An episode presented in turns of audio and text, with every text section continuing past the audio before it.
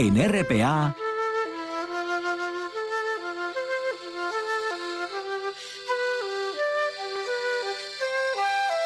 Noche tras noche.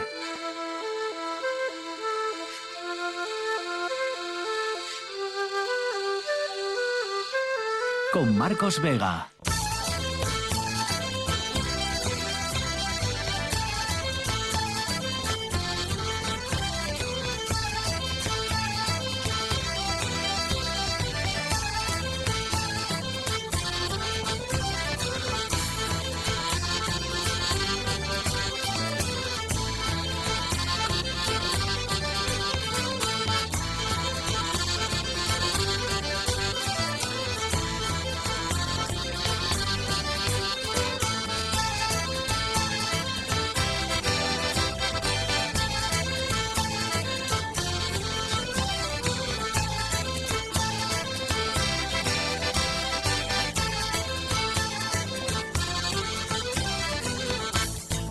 Bienvenidos al espectáculo de la radio. Más de mil millones de euros en seis años. Es uno de los convenios más importantes ambiciosos y elevados que el Principado ha firmado nunca con la Universidad de Oviedo, una de nuestras instituciones más importantes. Se garantiza de esta manera una estabilidad financiera durante por lo menos esos seis años. Juan Lorenzo al frente de la parte técnica, César Inclán en producción, son las nueve y dos minutos. Esto es Asturias y estas, recuerden, son las dos maneras que tienen de ponerse en contacto conmigo a través del Facebook del programa Noche tras Noche Espacio RPA o del Twitter arroba NTN RPA. Cualquier ruego, sugerencia, cualquier cuestión que quieran puntualizar o, comentar, pues les leo en Facebook y en el Twitter del programa. Es, como digo, un acuerdo que, se va a firmar en los próximos días y que regula la aportación ordinaria de la universidad, regula la financiación ligada al cumplimiento de, objetivos, por ejemplo, pues que, que, la Universidad de Oviedo saque un número de patentes al año y el plan de inversiones. Lo hemos sabido este lunes, en el que, como les venimos contando desde la semana pasada, ha comenzado la huelga del transporte, o una de las asociaciones, al menos del transporte, la que ha convocado y seguido esa huelga. La jornada ha transcurrido hoy con normalidad salvo 40 camiones que han tenido que solicitar escolta para circular y cientos de transportistas que han marchado por Madrid para reclamar mejoras laborales. Los camioneros insisten en que esto va a terminar siendo igual que en marzo. Es decir, que si el gobierno no cede, aunque hoy haya empezado la, cosa con normalidad, pues podrían volver a darse los casos de desabastecimiento que se dieron en aquella ocasión, incluso de algún que otro cierre. Enseguida le vamos a preguntar a nuestro economista Celso Roces si la situación es efectivamente la misma, si no, si hay cosas que han cambiado, si el impacto de esta primera jornada pues ya nos puede indicar por dónde van a ir las cosas, si peligra la campaña de Navidad, ¿no? con la que amenazan algunos transportistas, y si en aquella ocasión en marzo pues también eh, empezó suave la cosa para acabar originando todos aquellos problemas. Bueno, la ministra de Transportes, Raquel Sánchez, ha dicho hoy que la reivindicación de los transportistas no puede darse al precio de dañar la sociedad y ha mostrado, eso sí, su respeto absoluto a la manifestación para terminar añadiendo que no contribuye en nada a paliar los déficits que el sector haya podido encontrar en la aplicación de la ley. Bueno, y por último, todo esto sucede el día en el que Salvamento Marítimo ha recuperado el cadáver del hombre que se precipitó al mar el sábado en el Cabo Peñas, en esta región en la que los cuerpos se caen o se precipitan, ¿verdad? Porque para algunos es demasiado incómodo o demasiado doloroso hablar de suicidio. En fin, eh, 4 sobre las 9, 4 minutos sobre las 9. César Inclán, buenas noches. ¿Qué tal, Marcos? Buenas noches. Cuéntanos qué noticia no le ha interesado a nadie en Asturias este lunes. El alto comisionado de Naciones Unidas para los Derechos Humanos, Volker Turk, ha asegurado este lunes del empeoramiento de la situación humanitaria en Somalia a causa del aumento del número de víctimas civiles a causa de los últimos ataques ejecutados por el grupo terrorista Al-Shabaab. Los datos de la ONU reflejan que al menos 613 civiles han muerto y 948 han resultado heridos en lo que va de año, la cifra más alta desde 2017 y un 30% más que en 2021. La mayoría de las víctimas, 315 muertos y 686 heridos, se han debido a ataques con bomba y un 94%, y un 94 de las mismas han sido atribuidas a ese grupo terrorista. Somalia ha incrementado en los últimos meses las ofensivas contra Al-Shabaab e incluso ha prohibido el nombre del grupo para hacer referencia a la organización que mantiene lazos con Al-Qaeda. Así ha reclamado que sea mencionado como Jaureij, una palabra que significa secta desviada. Las ofensivas contra Al-Shabaab, que cuentan con apoyo de clanes y milicias locales, son parte de una serie de decisiones adoptadas por el nuevo presidente, quien prometió, al asumir el cargo, poner la lucha antiterrorista en el centro de sus esfuerzos para estabilizar el país africano. 5 sobre las 9, a esta hora en RPA, nos vamos a las nubes.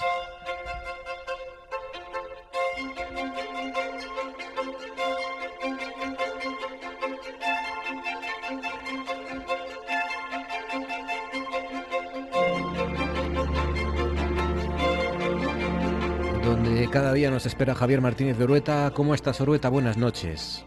Hola Marco, ¿qué tal? Buenas noches. Cuéntame qué tal has pasado este lunes en el que ha llovido en algún que otro punto de Asturias, ahora me comentarás, y en el que ahora sí parece que definitivamente dejamos los días de calor de atrás, ¿no?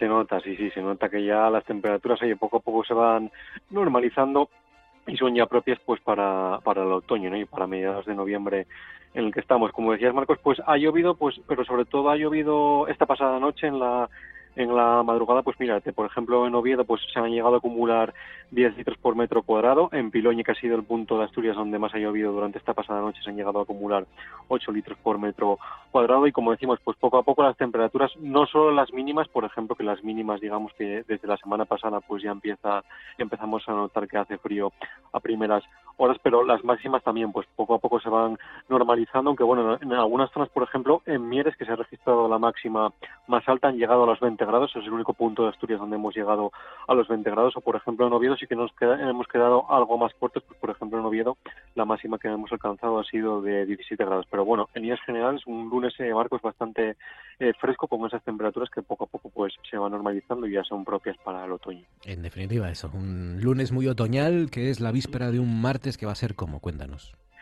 Pues mira, el martes de cara a mañana nos va a cruzar un frente, sobre todo de cara al mediodía, que es cuando va a llover en casi toda Asturias. Ya de cara a la tarde, pues poco a poco esas lluvias van a ir remitiendo, incluso seguirán abriendo algunos claros. Amaneceremos también otra vez pues con las temperaturas mínimas bastante bajas, amaneceremos con ese frío y las máximas también sin cambios. En algunos puntos, como decíamos, al igual que hoy, podremos llegar a los 20 grados, pero en otros puntos, sobre todo en zonas del interior y de montaña, pues nos quedaremos rondando entre los 15 y los 17 grados. Pero como decimos, de cara a mañana martes nos va a cruzar un frente que sobre todo eso nos dejará las lluvias de cara al mediodía y ya de cara a la tarde, pues poco a poco esas lluvias nos irán abandonando, Marcos. Bueno, lluvia mediodía mañana con ese frente, mañana martes. Adelántanos algo del miércoles, venga, para acabar. Pues mira, el miércoles es un miércoles bastante estable, otra vez cambio de condiciones, sí que tendremos muchas nubes en el cielo en Asturias, tendremos muy pocos claros, no veremos mucho el sol y poco a poco las temperaturas también en ascenso porque de cara al miércoles pues va a volver a soplar ese viento sur eh, con bastante intensidad y que ahora que ganemos algunos grados, así que de cara al miércoles las temperaturas subirán algo y serán agradables, Marcos. Pues nada, mañana más. Orueta, cuídate, Javier Martínez de Orueta, gracias, un abrazo. Un abrazo, hasta mañana. La noticia del día y aparte del tiempo es la huelga de transportes, el parón, el paro, que bueno, se ha celebrado y se ha producido esta primera jornada al menos sin incidencias relevantes. Eh, este es el balance de este primer día del paro patronal que convocó, ya saben, la plataforma para la defensa del transporte, eh, más allá de esa, esos 40 vehículos de transporte de mercancías que, que han precisado protección eh, de la policía para, para circular. Eh, las organizaciones patronales que no secundan esta huelga que, dicen que son la mayoría, mm, señalan que en el transporte interno apenas se está notando, se ha notado en este primer lunes, y en algunos polígonos de Asturias incluso se apuntaba pues como algo significativo. Eh, por ejemplo, han dicho que no hemos visto ni piquetes durante la mañana. ¿no? El largo recorrido ahí es otra cosa, ha habido menos actividad, porque por prudencia, lógicamente, pues eh, o adelantaron los viajes o los retrasan o tienen los camiones parados. Pero bueno, eh, sin demasiados problemas en esta primera jornada que nos puede dar alguna que otra señal, alguna que otra muestra para calibrar un poco, un poco cuál es el pulso de esta, de este paro, ¿no? Y compararlo sobre todo con el anterior, la anterior referencia que tenemos, que es en el mes, en el mes de marzo. Celso Roces, buenas noches. Buenas noches, Marcos. Buenas noches a todos. Bueno, parece que la cosa ha ido un poco más tranquila. No sé si eso ya nos puede indicar que no vamos a sufrir las consecuencias que sufrimos en el mes de marzo, porque por otro lado, bueno, hay, hay trabajadores y hay transportistas que dicen que, que la campaña de Navidad está ahí y que pueden ser Navidades muy oscuras si no se cumple la ley, ¿no? pues sí, habrá que estar un poco a la expectativa de ver lo que pasa en los próximos días, ¿no? La verdad es que la primera jornada eh, de esta huelga o paro patronal de determinados transportistas, pues parece que ha, transcurrido con una cierta normalidad. Eh, parece ser que hoy los, los eh, convocantes de este paro, de, esta, este cierre patronal, focalizaban sus esfuerzos en una manifestación en Madrid y habrá que ver si en los próximos días esos piquetes informativos eh, pues eh, hacen o son capaces de paralizar como se paralizó la actividad económica en Asturias en la anterior huelga. ¿no? Parece ser, y yo creo que lo comentábamos la semana pasada, que eh, son menos las asociaciones. De hecho, en Asturias hay dos asociaciones bastante importantes que no se que habían secundado el paro anterior y que no secundan este paro y eso pues lo que se puede traducir es una menor incidencia, una mayor normalidad eh, como hemos visto hoy y, que vamos a ver en los, en los próximos días. Mm, ya saben que la reclamación fundamental es que se, que se cumpla la ley, que están, dicen, bajando los precios con bastantes represalias para la gente que, cumple, eh, que haya inspectores suficientes para eso, para inspeccionar a las empresas y verificar que bajen los, los precios porque no pueden seguir eh, trabajando eh, pues eso, eh, perdiendo, ¿no? Y, perdiendo dinero y, que es una situación que tiene que acabar. Son las reivindicaciones que, como dices, hoy principalmente se han producido en Madrid con esa gran marcha y que veremos a ver mañana otra jornada también interesante para, para calibrar y para más o menos saber eh, qué puede provocar, ¿no? Qué problemas puede provocar esta, esta segunda huelga o este segundo paro, ¿no? entonces, claro, las navidades no, no son como marzo, ¿no? En marzo fueron 20 días de huelga las Navidades eh, es una de las bases de la economía, ¿no? La campaña navideña. Claro, y el transporte para tener los productos en las tiendas o para que lleguen a nuestros domicilios, a nuestras casas, ¿no? Eh, y bueno, pues eso es, eso es muy importante. Además, nos encaminamos también a otra jornada importante que cada vez está cobrando más importancia en el comercio, sobre todo el comercio electrónico, en las nuevas tecnologías, como es el llamado Black Friday, eh, que tenemos a la vuelta de la esquina y que eh, todo todos esos materiales, y no, no, solamente ya los productos alimenticios o la distribución de, perecederos, pues hay que eh, hacer que esos eh, elementos lleguen a las tiendas y, de las tiendas a nuestros domicilios, ¿no? Si se hace pedidos online, que también es otro mm, es otro tema que, es, que está candente encima de la mesa, como es el comercio electrónico y el cambio de, parece al que estamos abocados de disminución del comercio electrónico y, vuelta otra vez al, comercio tradicional, al comercio de toda la vida en las tiendas y los comercios de, proximidad o, en grandes superficies comerciales que podamos tener cerca de nuestros cerca de nuestros domicilios.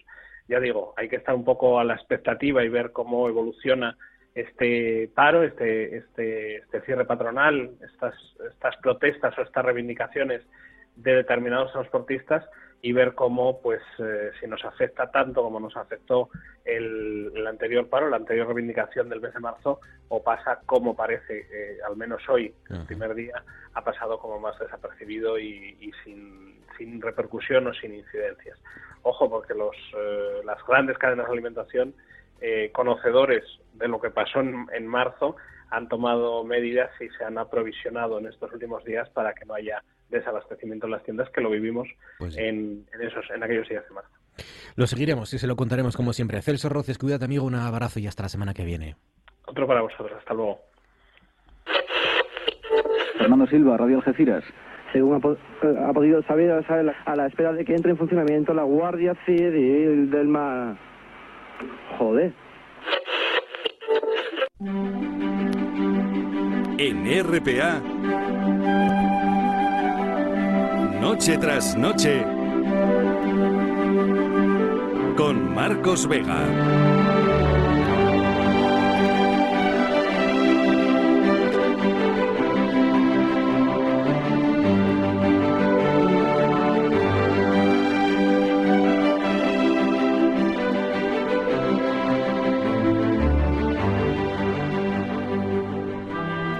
Casi las nueve y cuarto de la noche, mi empresa me quiere, mi jefe me quiere, por ejemplo, hacer trabajar desde mi casa, o mi empresa me quiere obligar a trabajar en, eh, en, la oficina o en, el, o en la fábrica, o no me quiere abonar la empresa los gastos del teletrabajo, por ejemplo, o como, como contaba la noticia que originó esta, este asunto del teletrabajo esta noche, pues mi empresa me quiere o no me quiere pagar, por ejemplo, eh, un accidente, mm, un accidente laboral mientras trabajaba en mi casa, ¿no? Eh, que es lo que, como digo, le ocurrió a una trabajadora de Cáceres, eh, que al final la justicia le dio la razón a una empleada y consideró que la caída que sufrió mientras teletrabajaba y fue al baño era un accidente laboral, ¿no?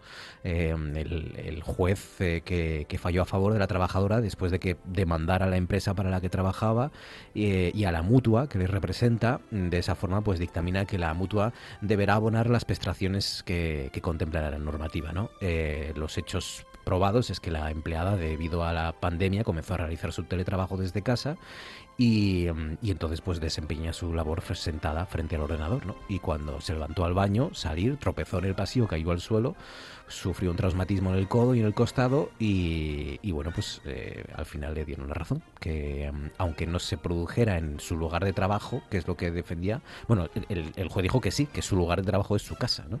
Eh, y por tanto le ampara la ley. Bueno, en definitiva, esta es la noticia que les contamos ya la semana pasada y que ha provocado que Fran Suárez, Fran, buenas noches. Buenas noches. Hoy nos hables de teletrabajo y de los conflictos laborales que hay con el teletrabajo, que es una novedad. Bueno, no es una novedad, es una novedad que lo practique tanta gente, ¿no? Sí, bueno, es una, es una novedad porque se empieza a regular, eh, bueno, en 2020 hay una regulación de un Real Decreto Ley y ahora se produjo, bueno, en 2021 se, se transformó en una, una, ley, una ley de trabajo a distancia. Cuando hablamos de teletrabajo hay que marcar un poco esa diferencia y, y bueno, que el teletrabajo se circunscribe a trabajadores por cuenta ajena, los afectados por el artículo 1.1 del Estatuto de los Trabajadores y, pero no dice nada de las relaciones laborales especiales ni, de, ni sobre los, los TRADE. Y bueno, sobre esta ley también bueno, pues puntualizar que el teletrabajo eh, se entiende como aquel que se realiza con medios telemáticos, es decir, con sistemas informáticos, el, ordenador, el, internet, eh, el propio teléfono y después, bueno, el trabajo a distancia lo que sería, englobaría eh, pues esa forma de organización de, de esos tipos de trabajo. Mm. Vamos, que el, teletrabajo sería un, trabajo, un tipo de trabajo a distancia. Para empezar, eh, es algo que eh, tiene que surgir ¿no? de un pacto entre el trabajador y la empresa, es algo voluntario, no te pueden obligar a teletrabajar, ¿no? Efectivamente jurídicamente por lo menos eh, no te pueden obligar. Después, pues claro, es como, es como todo. Te puede, si te, el jefe te dice que tienes que eh, teletrabajar y que desde mañana vas a tener que teletrabajar, se lo puedes impugnar, pero siempre por vía judicial y nunca negándote a, hacer. Es como cualquier otra medida. Tú puedes impugnarla, pero nunca puedes negarte. En el momento que te niegues, puede, puede haber una indisciplina, te podrían hacer un despido disciplinario y eso es un poco más, más eh, complicadillo. En todo caso, eh, como, como, siempre decimos, en caso de que haya alguna duda de cualquiera de esto, pues bueno, te acercas a tu sindicato de confianza o a tu laboralista de confianza y le consultas exactamente lo que, lo que tiene. Eh, ¿qué, cosas curiosas hay en esta sentencia de Cáceres que, conocimos ya la semana pasada? ¿Qué, qué aspectos cambian? ¿no? Porque, bueno, eh, al final eh, ya sabíamos que, por ejemplo, si tú tienes un accidente de la que vas o de la que vuelves del trabajo, también se considera mm. accidente laboral en itinere, ¿no? Pero, ¿esto qué, qué, qué novedad hay una cosa bastante curiosa porque abre el melón porque, bueno, el TSJ de Galicia eh, lo que hace es eh, entiende la, cuestión opuesta. En este caso, eh, por lo que yo pude leer en la sentencia, fue que la mutua no negó en, ningún momento ni disputó que efectivamente se haya que haya habido ese accidente, que fue cuando se disponía a ir al baño pero en el de Galicia sí, es una trabajadora que eh, justo después de enviar un correo electrónico movió su pantalla del, ordenador, eh, le dio un tirón, pero eh, tenemos el problema de que ahí cómo demuestra el trabajador. Va, va todo sobre la capacidad que tiene el, tiene el trabajador de demostrar que fue en tiempo, en el lugar donde desarrollas el trabajo y por una labor que podría, o sea, la forma es que tienes que convencer al juez con pruebas eh, que ese mismo, esa misma operación en un lugar, en una oficina, en tu trabajo, en la fábrica, donde sea, se hubiese producido exactamente igual. Si hay nexo causal, eh, pues entonces eh, se puede entender. Pero si no, podrían entender justo lo opuesto. ¿Quién tiene que abonar los gastos del teletrabajo? El... claro, hay, internet, mm. hay luz, hay... Mm.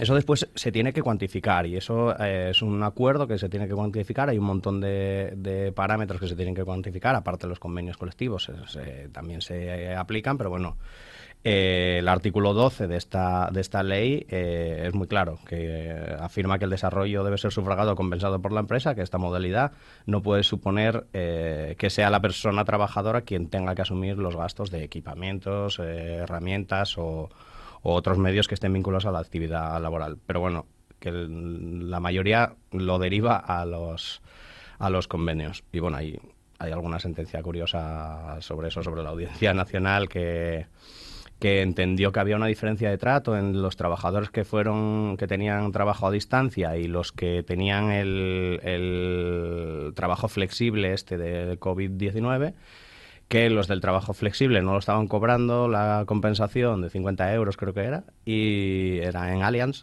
por cierto y en y en el- los y los otros eh, eh, no, lo, no lo estaban cobrando entonces enten- entendía que había una discriminación y que se tenía que pagar a, Unos sí a estaban todos. cobrando ese extra por tra- trabajar y otros no. efectivamente Em, en el caso de que, eh, por ejemplo, la empresa quiera, ya que estás teletrabajando, quitarte el plus de transporte, los tickets de restaurante, este tipo de cosas, Eh, los tickets restaurante son dos cosas eh, diferentes porque bueno uno sería materia salarial otro sería materia extrasalarial. Y eh, esto lo tuvo que bueno pues o, o son los tribunales o al final es la dirección general de trabajo los que tienen que ir resolviendo estas estas cuestiones.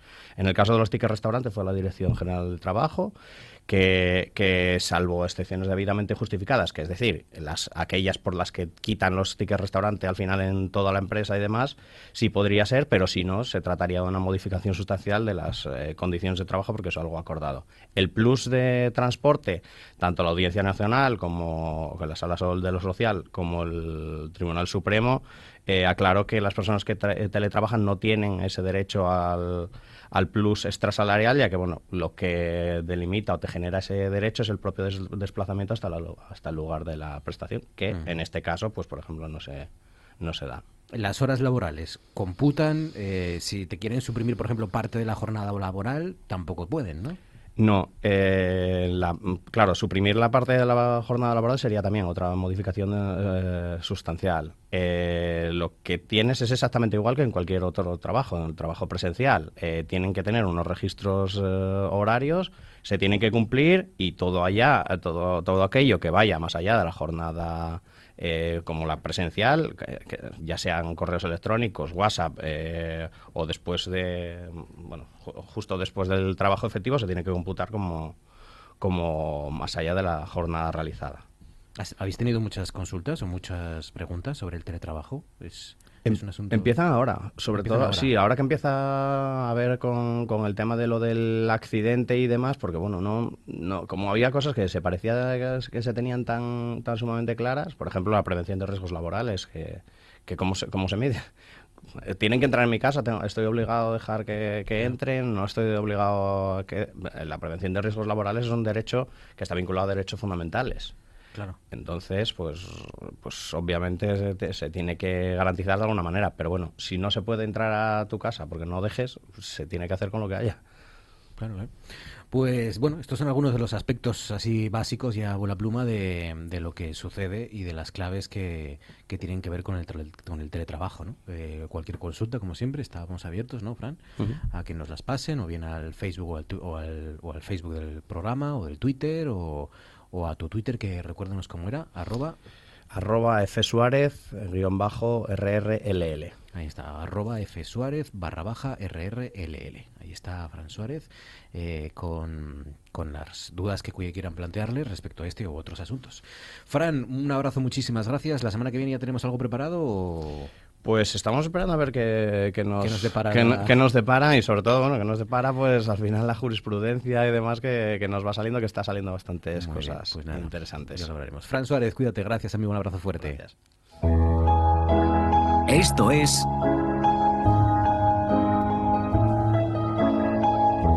Noche tras noche.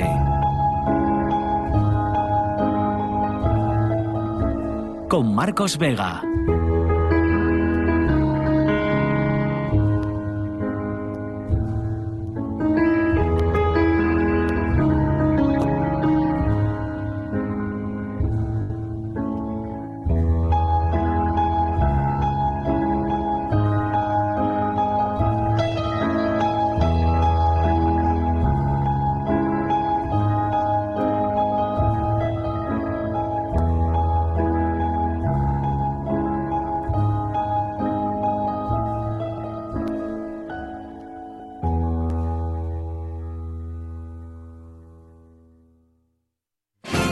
Cosas que pasan en Noche tras Noche. De hecho, los astures están mencionados en Injuria Reto a los Dioses.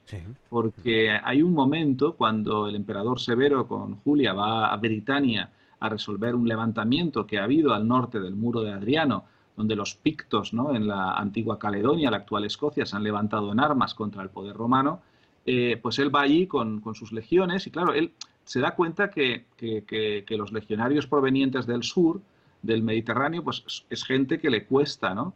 Eh, luchar en esas condiciones climáticas, sabe que traerse, por ejemplo, a los temibles catafractos, esa caballería blindada eh, de origen, eh, por ejemplo, de, origen parto, tampoco le va a valer porque vienen de los desiertos de Mesopotamia, pero se acuerda de los astures y se lleva caballería astur porque, claro, un astur en Escocia, pues francamente se sentía como en su casa, ¿no? Y, se llevó a un regimiento muy importante de la caballería Astur que tuvo una importancia muy grande en la contención de aquel levantamiento de pictos en el norte del muro de Adriano. Las 9 y 27 minutos siguen ustedes en la sintonía de RPA. Esto sigue siendo noche tras noche y conectamos con Eloy Méndez, compañero de la Nueva España. Eloy, buenas noches. Buenas noches, Marcos. Para repasar, como siempre, las tres noticias que en tu opinión hay que saber hoy antes de irse a la cama para resumir un poco el día y la situación en Asturias. Empezando por la primera, ¿cuál has elegido?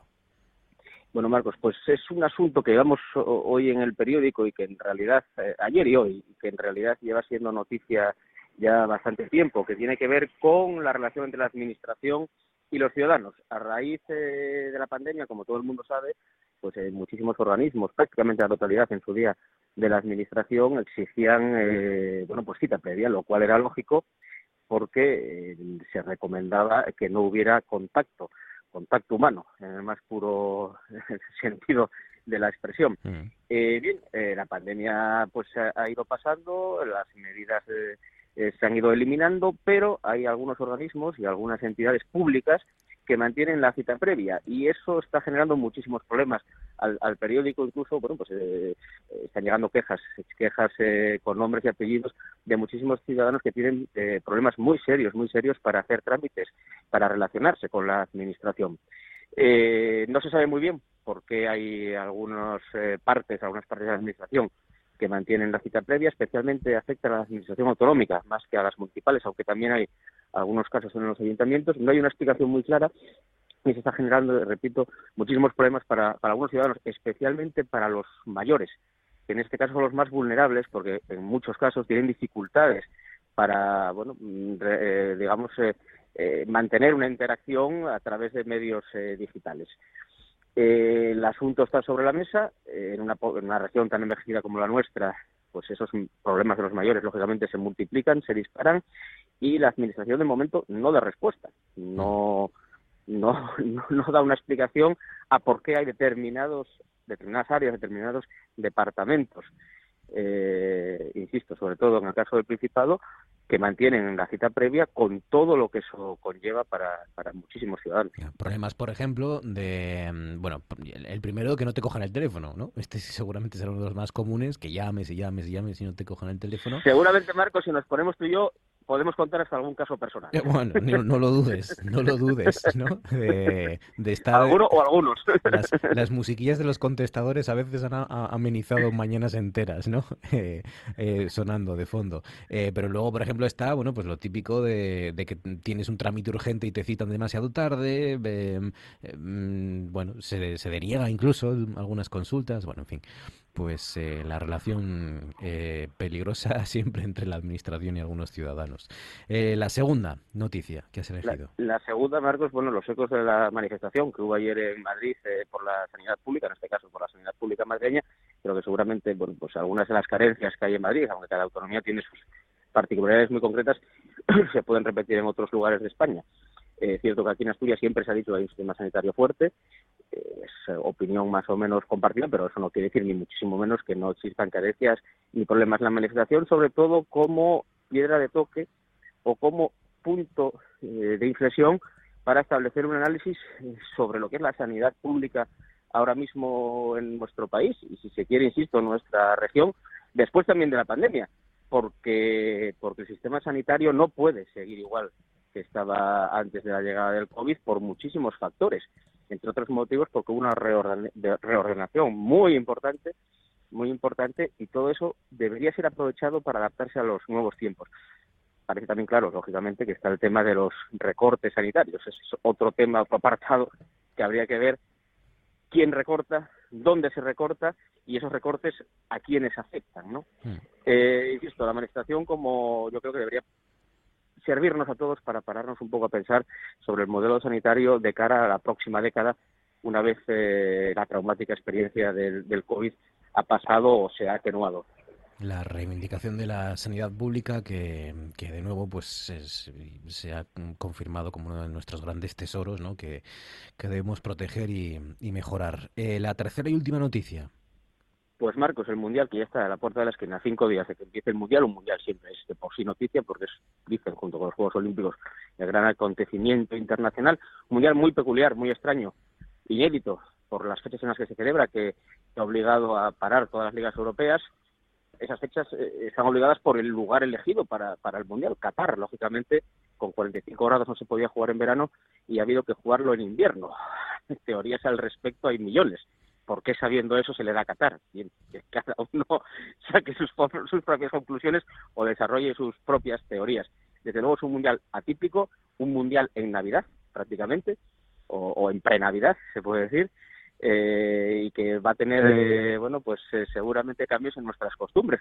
Vamos a ver el fútbol en las terrazas, ya por las calles se ven muchos establecimientos colocando pantallas de televisión y abrigados. Y, ¿por qué no?, recordar también hace 40 años aquel Mundial del 82 con Gijón y Oviedo como sedes. Gijón aspira a serlo también en el Mundial del 2030, del 2030, como todos sabemos. Bueno, hay reminiscencias asturianas. Además, fecha redonda, y repito, 40 años desde que Gijón y Oviedo fueron sedes de aquel Mundial de España 82. y, como no, el seleccionador asturiano, Luis Enrique. Bueno, es que... Esperemos que le vaya bien, que nos irá bien a todos con él. Es que aunque no tengamos ningún jugador en la selección española, en, en esta selección española tenemos, yo creo, a la, a la principal figura del equipo, que y el entrenador, ¿no? Eh, sí, sin ninguna duda. Falta de grandes estrellas, eh, pues el seleccionador asume asume ese papel muy criticado siempre Luis Enrique. Yo creo que le gusta el ser criticado y si no le critican ya se bueno, saca algo de la manga para generar ese debate y tiene una gran habilidad, efectivamente, que, que, todos los focos se pongan sobre él para evitar que estén sobre los jugadores. Sí, sí, desde el viernes y durante las próximas semanas, eh, un asturiano va a ser seguramente uno de los hombres más eh, comentados, criticados, alabados, en fin, va a acaparar el protagonismo de la información durante estas semanas el seleccionador nacional, un asturiano Luis Enrique, así que veremos a ver en qué queda este, este siniestro, ¿verdad?, mundial de Qatar, hasta el propio Josep Blatter eh, dijo que había sido un error la elección de Qatar como sede de este mundial. Eh, o sea que imagínense, ¿no? Lo que, lo que puede significar. Pero bueno, lo seguiremos desde el punto de vista deportivo, por lo menos. Cuídate, Eloy Méndez. Un abrazo fuerte, amigo. Gracias. Abrazo muy fuerte. Hasta luego.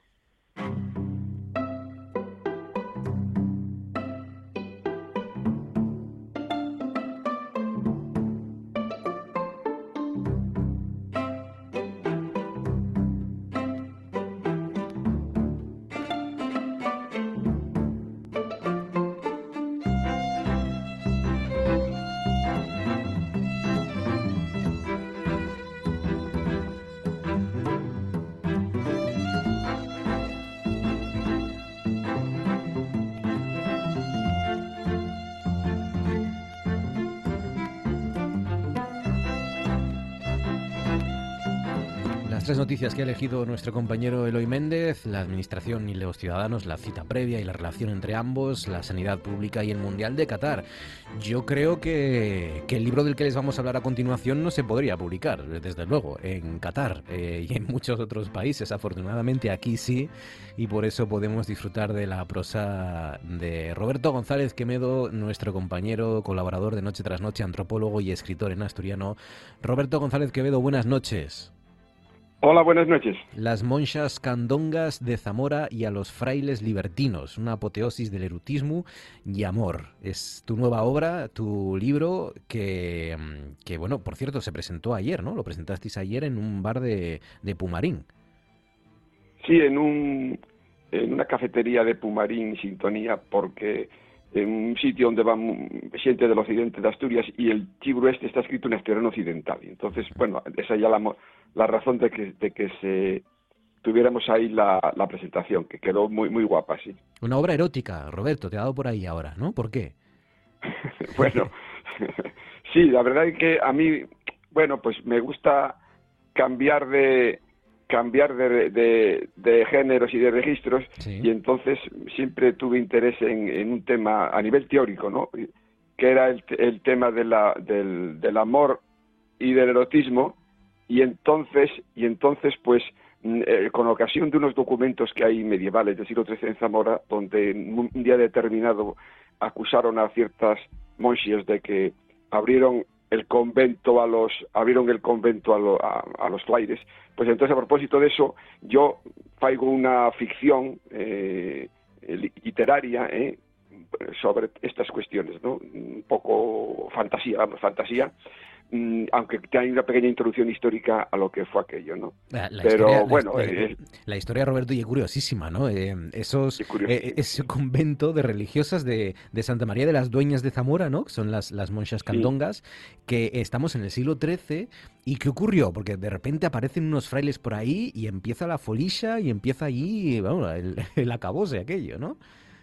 Sí, aquello fue un escándalo enorme y hubo denuncias bastante fuertes. No fue una cosa así anecdótica, ¿eh? tuvo consecuencias tremendas a nivel incluso de Roma, porque detrás había una competición, una lucha entre órdenes religiosas. Por un lado estaban los dominicos y después el obispo de, Zamora. O sea que fue una cosa bastante seria, ¿no? Hasta el punto de que hay quien dice que realmente mmm, eran acusaciones bastante falsas, que era como, bueno, que pudo haber de todo. O sea que no, no está exactamente claro.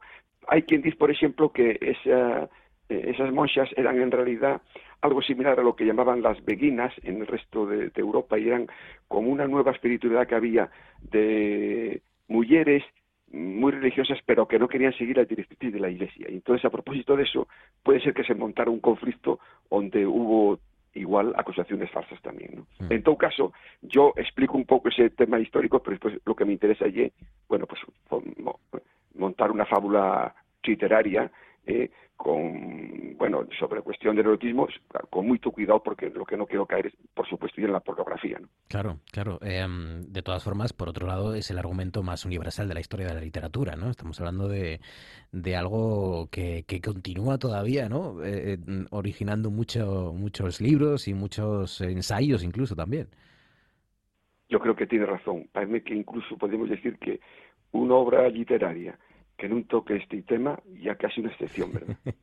sí, sí, puede ser, puede ser. y los em, grandes clásicos, pues fundamentales, claro. Mm. Em, eh, asturiano occidental, que tu lengua materna, por otro lado, además. Sí, porque el asturiano occidental también se extiende por la, los, todos la periferia que rodea Asturias también, y yo pues fue la que la, la lengua, la chingua que escuité de, de pequeño, y entonces, aunque por supuesto también escribo en el asturiano estándar, pero bueno, en cuestión de literatura, pues eh, estoy más cómodo realmente en el estreno occidental, ¿no? que además entiéndese muy bien, ¿eh? no resulta extraña a los lectores del centro o del resto de Asturias. Eh, ¿Es solo la historia de estas monjas y la, y la llegada de, la orden de los predicadores, de los frailes, o, hay otros, otros relatos también entrelazados? Bueno, yo creo que sí, ya el relato fundamental, ese combate que había entre órdenes religiosas de un tipo y de otro, pero también influía, el, siglo XIII fue un siglo muy importante donde hubo un cambio de mentalidad muy fuerte en toda Europa. Entonces puede verse desde distintos mm, ángulos, ¿no? Incluso ahora que, bueno, estamos un poco muy avezados a ver esta cuestión de la visión de género, pues podemos ahí ver incluso unos acontecimientos donde se puede decir que hubo un grupo de, de mujeres que sentían la religiosidad desde un punto de vista muy entre comillas, ¿eh? Feminista, ¿no? Podríamos incluso sacar punta por ahí. Quiero decir que tenía este acontecimiento, aparte de la cuestión así, bueno, pues de llamativa de primera mano, también tiene consecuencias eh, muy importantes y dignas de estudiar porque era, fue una, un acontecimiento realmente trascendental. ¿no? Pues ya lo saben, las monjas candongas de Zamor y a los frailes libertinos, una apoteosis del erotismo y amor que mm, se va a volver a presentar o vais a volver otra vez. Roberto, ¿tienes alguna otra fecha ya fijada o, no?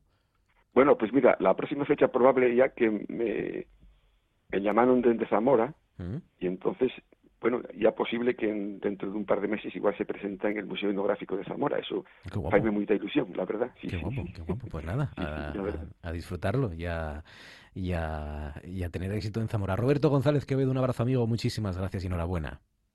Una gra- un, un abrazo y muchas gracias a vosotros. ¿eh? Gracias. Adiós.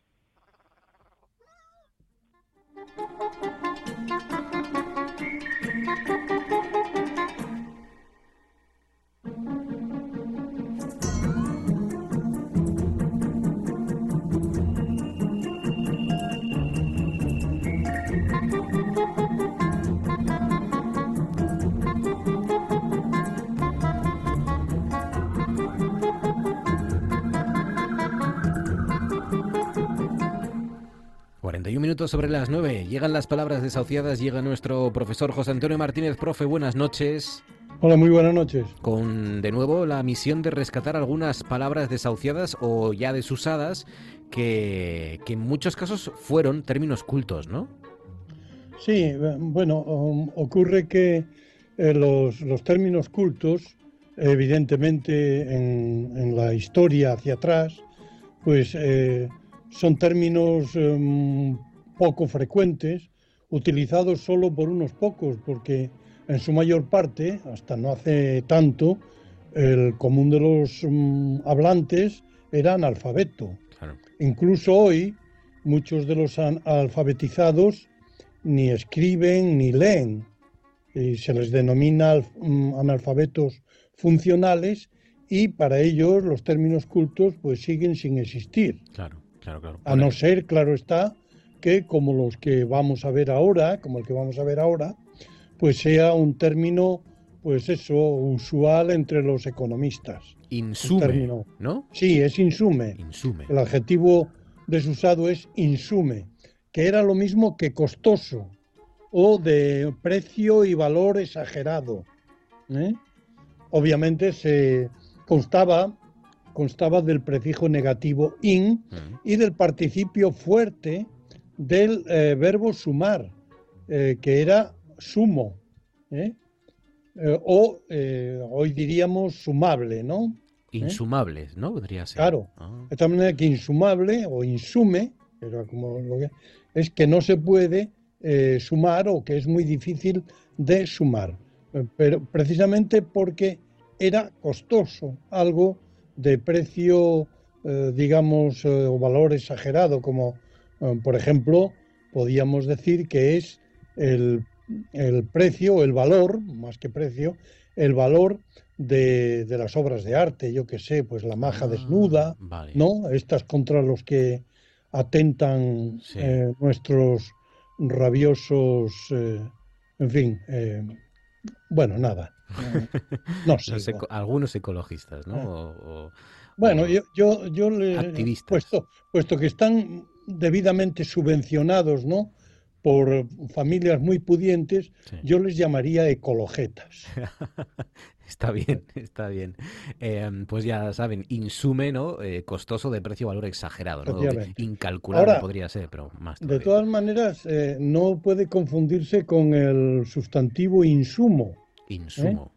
que pertenece también al, al- al gremio de los ecologistas, perdón, de los economistas, Ah. ¿eh? Eh, porque el sustantivo insumo eh, da nombre, creo que todavía hoy entre los, los economistas, ¿no? Lo que pasa es que es bastante desconocido para los hablantes en general. Da nombre al conjunto de elementos que forman parte de la producción de otros bienes, bienes. Es decir, lo que se invierte, ¿no? Ah, el insumo. Claro, La pues se deriva del verbo insumir, es también un participio eh, fuerte del verbo insumir y el verbo insumir también significa, eh, también entre los economistas, eh, todavía se emplea, eh, emplear o invertir dinero. El, ins- el insumo, ¿no? Que es eh, El un insumo pues, es economista. un bien empleado para la producción de otros, claro. Es decir, objeto de una inversión. Se, se parece, aunque no tiene nada que ver, insabible. Sí, bueno, es, es un término que, que elegí un poco por, eh, a, la, sombra de, los anteriores, porque se trata también de un adjetivo insabible, que, eh, es decir, que no se puede saber, que no es averiguable, porque también debió de usarse realmente muy poco. O sea, que debió ser un término desahuciado ya desde la cuna, ¿no? Sí. ¿Eh? De hecho, de hecho, la rareza del término, lo, poco, el poco asentamiento popular o coloquial que ha tenido o que debió tener este, este término, eh, pues se ve porque no se usó nunca el positivo sabible. Claro. Entonces, es, es como, claro, decir seguro, inseguro. Cuando hay un término que es seguro, entonces hay otro que es inseguro. Pero que exista inseguro sin el término seguro es más raro y da, mm, digamos que da pistas para pensar que fue un término eh, muy poco usado nunca insabible que es pues eso que no se puede saber no que no, que no se puede averiguar que ¿no? se puede averiguar. Insabible. Ya que estamos con adjetivos si te parece cerramos con, con eh, dos dedicados a la minusvaloración no el primero sobre todo que me encanta. Sí bueno en este caso no son dos adjetivos ¿eh? son dos sustantivos ah dos, sustantivos. ¿cuál es el que te gusta ajas pajas. Ah sí hombre claro. Ajas es que además además eso de de cuando le ofrecen a uno una cosa mm, que ya es sin valor, que eh, digamos que son las migajas, que suena también algo parecido, ¿no? Es decir, las minucias, las cosas sin importancia, pues eh, está muy bien de decir, anda, quita para allá esas ajas pajas. Ajas, ¿Eh? pajas, eh, sin H, con dos J, eh, las minucias, ¿no? las ajas pajas donde te quepa. Vale, vale, las cosas sin importancia, en definitiva. Efectivamente. Y también se denominaba, denominaba así, y lo pongo aquí porque en cierto modo es un término desusado en su sentido inicial, que es el de bicoca. Una bicoca. ¿Ah? Una ah, bicoca. Se sigue usando como algo eh, inalcanzable, ¿no? O algo... Sí, como una cosa buena que se consigue por poco dinero o con poco esfuerzo. Sí. Es decir, algo que, le viene a uno casi regalado. Mm. Es un término muy apreciado, positivo, ¿no? Bueno, pues este sentido positivo de bicoca no es el inicial. El inicial es el contrario, el de cosa de poca estima y aprecio. Es decir, era un sinónimo de ajaspajas. Anda, mira. Sí. En esto ha consistido el cambio. Este es un término también que rescatamos, que parece que está vivo y sin embargo no lo está, porque hay que entenderlo en el sentido de cosa de poca estima y aprecio. De hecho, su origen, su origen era, era italiano y nombraba, es una cosa curiosa, una cosa muy concreta, una pequeña fortificación. Una fortificación débil, una fortificación, eh, digamos, sin importancia. Mm, la bicoca, que hoy significa algo que es, que es apetecible y que es una cosa buena que se consigue fácilmente, con poco esfuerzo, pero que en su origen pues significaba una jaspajas, es decir, una cosa que no importaba y que... Claro, una, cosa que, que, se estimaba en poco, sin embargo, ahora mm, sigue siendo una poca cosa, ¿eh? Bicoca. ¿eh? Pero, claro, pero de todas maneras es positiva porque se consigue por poco dinero y con poco esfuerzo. Así que esto es, el fruto de la necesidad. Al final, efectivamente, ajas, pajas y bicoca. José Antonio Martínez, profe, cuídate, un abrazo fuerte y hasta la semana que viene. Gracias. Buenas noches. Con gran pesar debo anunciarles que dentro de dos semanas me retiro de este programa debido a su baja de audiencia. Este trabajo era para mí lo más importante de mi vida. Por eso he decidido quitármela. Se ha vuelto loco. Voy a saltarme la tapa de los sesos en este mismo programa dentro de ocho días. Diez segundos para... Así que sintonicen el próximo martes. Los de Relaciones Públicas tendrán una semana para promocionar el show.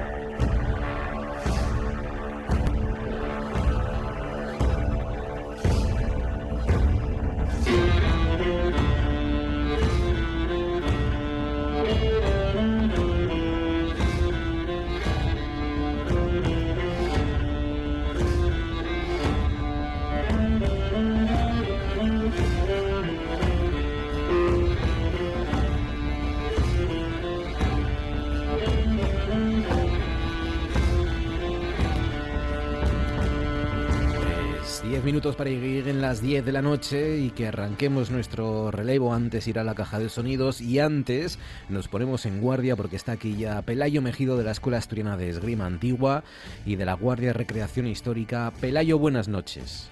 Buenas noches. Hay muchos, hay muchos nombres que tenemos en nuestro vocabulario mmm, por culpa o gracias a batallas y a hechos históricos que tienen que ver con las armas, ¿no? Sí, Bicoca, sí. por ejemplo.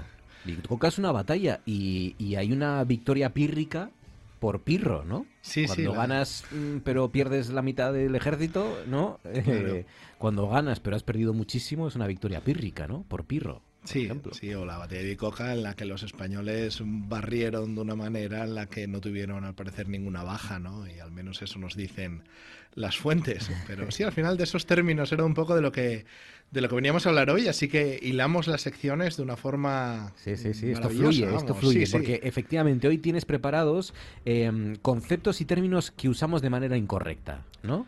Sí, Sí, a ver, evidentemente, eh, luego, es de forma incorrecta, pues el lenguaje evoluciona, ¿no? Que era también de lo que estáis hablando y al final, pues hay términos que tienen un origen y luego significan otro y entonces, pues uno de ellos es la palabra mandoble. El mandoble.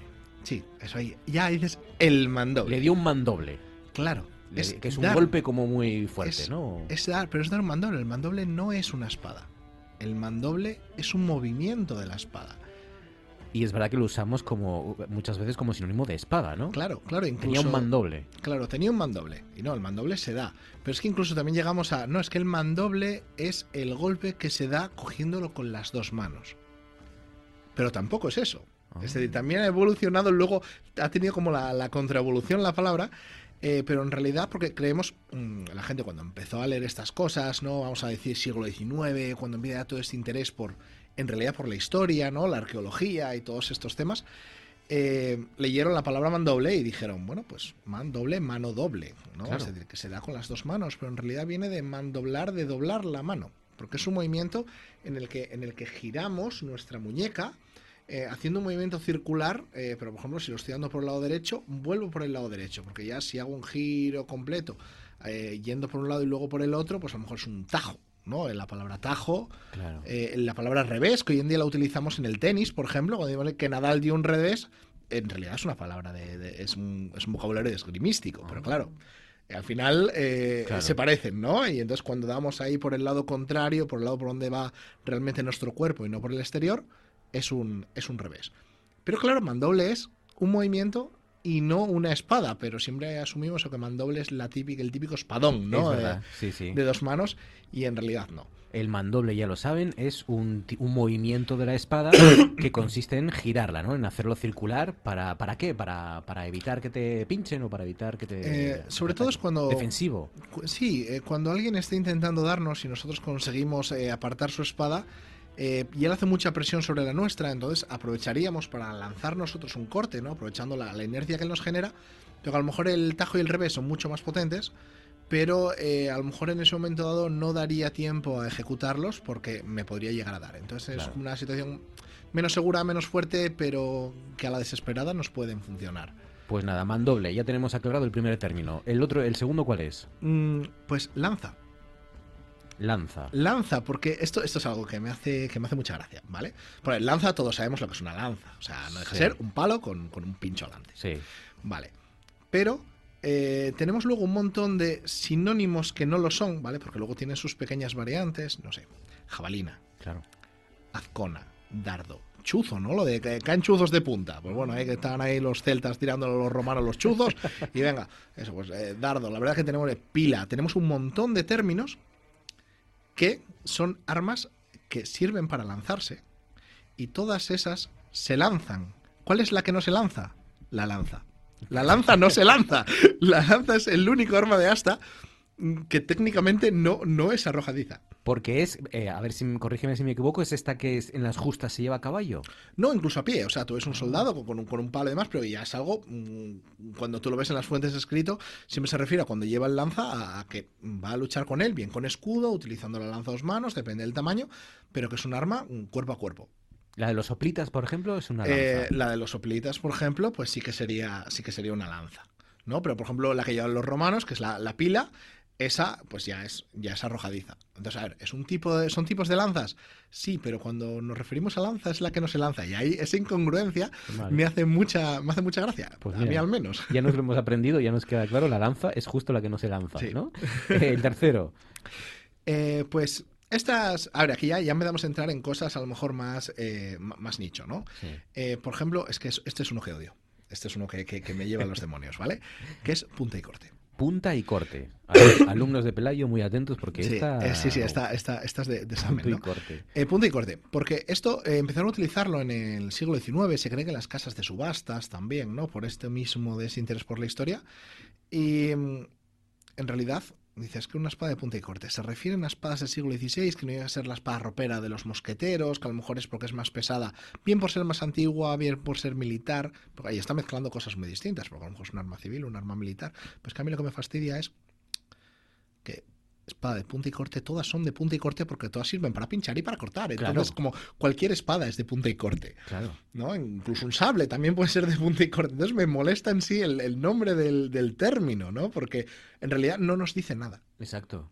Pero, pero ¿y es eh, técnicamente se refiere a una espada en particular o, No, en eh, o es el para problema hacernos es los que- guays y decimos es una espada de Eh, punta y corte cuando todas lo son? Es un, es un cajón desastre, es un cajón desastre en el que nos están mezclando espadas civiles más arcaicas con espadas militares. Es decir, cualquier cosa del Renacimiento que no se ajusta a lo que en el siglo XVII sea la ropera. Pero a lo mejor es una ropera del XVI. Al final, una ropera es una espada que se lleva con la ropa. Es un arma civil, claro que si comparas una espada del siglo XVI con la del siglo XVII va a ser más pesada, va a ser más ancha. ¿Cuál? Y entonces eh, la- esa, esa espada ropera, que a lo mejor es más antigua, ¿no? O a lo mejor es porque el simple hecho que es para el ejército y entonces necesitas algo a lo mejor más robusto y no tanto pues para hacer el d'Artagnan por la calle. Claro. ¿no? Entonces mm, mezcla un poco, mezcla un poco conceptos. Entonces, eh, punta y corte, punta y corte no, no nos referimos tampoco a, a gran cosa. Y también tenemos por ahí eh, que esta, esta ya es más también igual más común, sobre todo más a los aficionados a la, a la literatura, eh, que son el concepto de espada de mano y media. O Espada de mano y media. Espada bastarda. Mm, este que dice, oh, bastarda porque no se sabe quién es su padre, si esta espada es de una mano o es de dos, ¿no? Entonces, bueno, pues si no es de una mano ni es de dos, pues es de mano y media. Y en realidad se cree más que el, que el origen de- del término es por un agarre, ¿no? Porque tú la espada la coges con una mano, pero la, la izquierda, que iría pegada en el, en el pomo, ¿no? Lo más separadas posibles para poder hacer palanca, ya que no usamos las dos manos para ejercer más fuerza, el meñique y el anular nos quedan fuera como si estuviésemos ahí tomando el té. ¿no? Entonces, eh, porque eso es para poder controlar mejor la, la punta. Entonces, claro, la estamos cogiendo con mano y media, pero en la empuñadura a lo mejor me entrarían tres manos. Pero se suelen referir con este término de mano y media a espadas que tengan a lo mejor una empuñadura muy cortita, que entonces se puede coger una mano a dos, que dicen que si me rompe el escudo puedo utilizarla a dos manos. En realidad estas son espadas que tenían una empuñadura más larga porque eran de caballería y entonces para que el jinete pudiese utilizarla también como si fuese una, una lanza, ¿no? Para Sí. poder llevarla en el ristre, ¿no? Lo de lanza en ristre o para poder eh, saber exactamente dónde está, ¿no? Pero cuando vas a caballo es mucho más caótico utilizar una espada, sobre todo si lo que no quieres es herir a tu pobre caballo. Claro, claro. claro. Que es algo importante y sobre todo que muy no, y. Y, que no pensamos nunca eh, que, que se producía, ¿no? Que Claro, lo claro, tenías es- que evitar, aparte de todo lo que tenías que evitar, es que, que te mataran, que es matar tú a tu propio caballo. Con una de esas armas tan pesadas. Aparte ya de, de lo que podría llegar a costar un caballo es que si tú eres un hombre de caballería y llevas una, sobre todo si llevas una armadura de caballería o algo así y caes al suelo, ya estás fastidiado, ¿no? Porque decimos mucho de, no, un caballero con una armadura, si se cae se puede levantar fácilmente. Sí, es verdad. Pero si lo que estás llevando es una espada de caballería, a lo mejor por eso es los escarpines, que son estas, la punta del zapato tan alargada, ¿no? Para, para poder usar también en, en batalla, pues a pie ya no nos es tan, ya no nos es tan útil. Con lo cual, espada bastarda o de mano y media no es lo que pensamos, que es una espada de empuñadura corta, sino es empuñadura larga, pero es para coger con una mano y media porque hay dedos que quedan fuera para hacer palanca, ¿no? Sí. En definitiva. Vale, vale. Mandoble, lanza, punta y corte, espada bastarda o de mano y media. ¿El siguiente cuál es? Rodela. La rodela. La rodela, porque la gente la, la confunde. Eso ahí tenemos un- unos cuantos. Sobre todo esto, tenemos ya bastantes vídeos en nuestro TikTok, ¿vale? Que por si alguien tiene TikTok. ¿También es- tiene TikTok? Sí, sí, en realidad es donde ¿Sí? más. De hecho, estoy emitiendo ahora mismo en, Ah. en TikTok aquí en, en directo. pues nada. Eh, tu TikTok, Es TikTok. arroba esgrima antigua Asturias. Arroba esgrima antigua Asturias. en Tenemos TikTok. ya casi 100.000 seguidores, que ya Ah. es un número a, a considerar. Y realmente es por donde es la red social por la que más nos movemos ahora mismo. Mía. Y, ahí tenemos un montón, por ejemplo, eso de Rodela, ¿no? Porque la gente dice siempre que es un escudo pequeñito, que, bueno, que sirve para protegerse más o menos, y en realidad la gente es que suele confundirlo con el broquel, y ya tiene un sentido distinto, ¿no? Al final son formas de empuñar un escudo, pero eso ya es más complicado hablar mm, sin ver, ¿no? Ya es más complicado hablar de esto en, en la propia radio. Lo mismo que hay un montón de conceptos que, nos van bailando de un lado a otro, pero yo creo que sobre todo la de mandoble, que es algo que sí está más en nuestra en nuestro vocabulario, bueno, igual no del día a día, el mío sí, ¿no? Pero eh, que, sí que oímos más en series de televisión, en sobre todo en videojuegos, ¿no? Porque antes esto quedaba más relegado a a unas, eh, pues, pues bueno, a una película, a lo mejor pudiese mencionarlo, a un libro, pero hoy en día ya hay una cultura del videojuego eh, tan grande ¿no? Que claro, sobre todo entre la gente joven eh, es algo pues que, a diario, ¿no? Ven, ven, estos términos y muchas veces nos llegan a liar, ¿no? A mí me pasa muchas veces en los vídeos que emitimos que nos dicen, ya, pero es que en tal juego lo llaman así. Y es como, ya, pero aquí estamos hablando de historia y un juego no es una fuente. O sea, nos pueden enseñar cosas. Podemos hacer cosas muy chulas con los videojuegos, pero no es una fuente primaria. Ni los como una novela. Ni, ni, el cine, ni una novela. Claro, al final la historia es eh, más rigurosa en ese aspecto porque no tiene que conceder eh, eh, rigor para basarse en otras cosas como ser más atractiva o ser más, más, más apasionante, ¿no? Aunque ya lo es de por sí. Cosas como mandoble, lanza, punta y corte, espada bastarda y de mano y media. Oye, tenemos que hacer especial escudos también, ¿no? Porque aquí también hay mucho material en los escudos, ¿no? Sí, sí, sí, tenemos, tenemos un montón de, de tipologías sobre ah, escudos, sí. Ah, bueno, pues nada, ya haremos otro especial De momento, con estos términos, yo creo que es suficiente para aprender, quedan más, y haremos otro día especial también, otros términos sobre eh, cosas que usamos bien y mal y que tenemos, pues, mm, conceptos equivocados por culpa del cine o de las novelas de, de caballería. Pelayo Mejido, un placer, muchísimas gracias, amigo, y hasta la semana que viene, Hasta luego.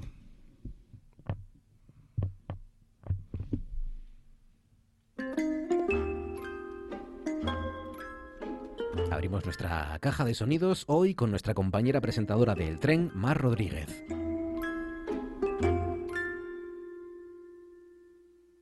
El sonido de tu infancia.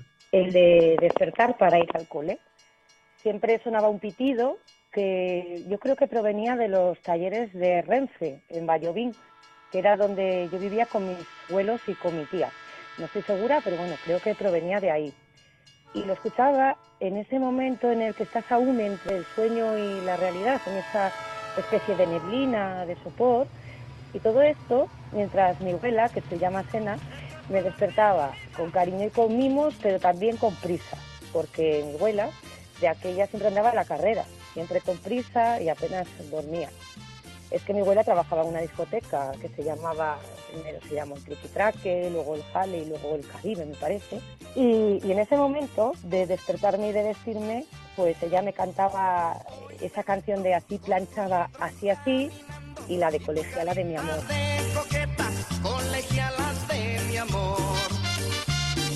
El sonido de aquel verano.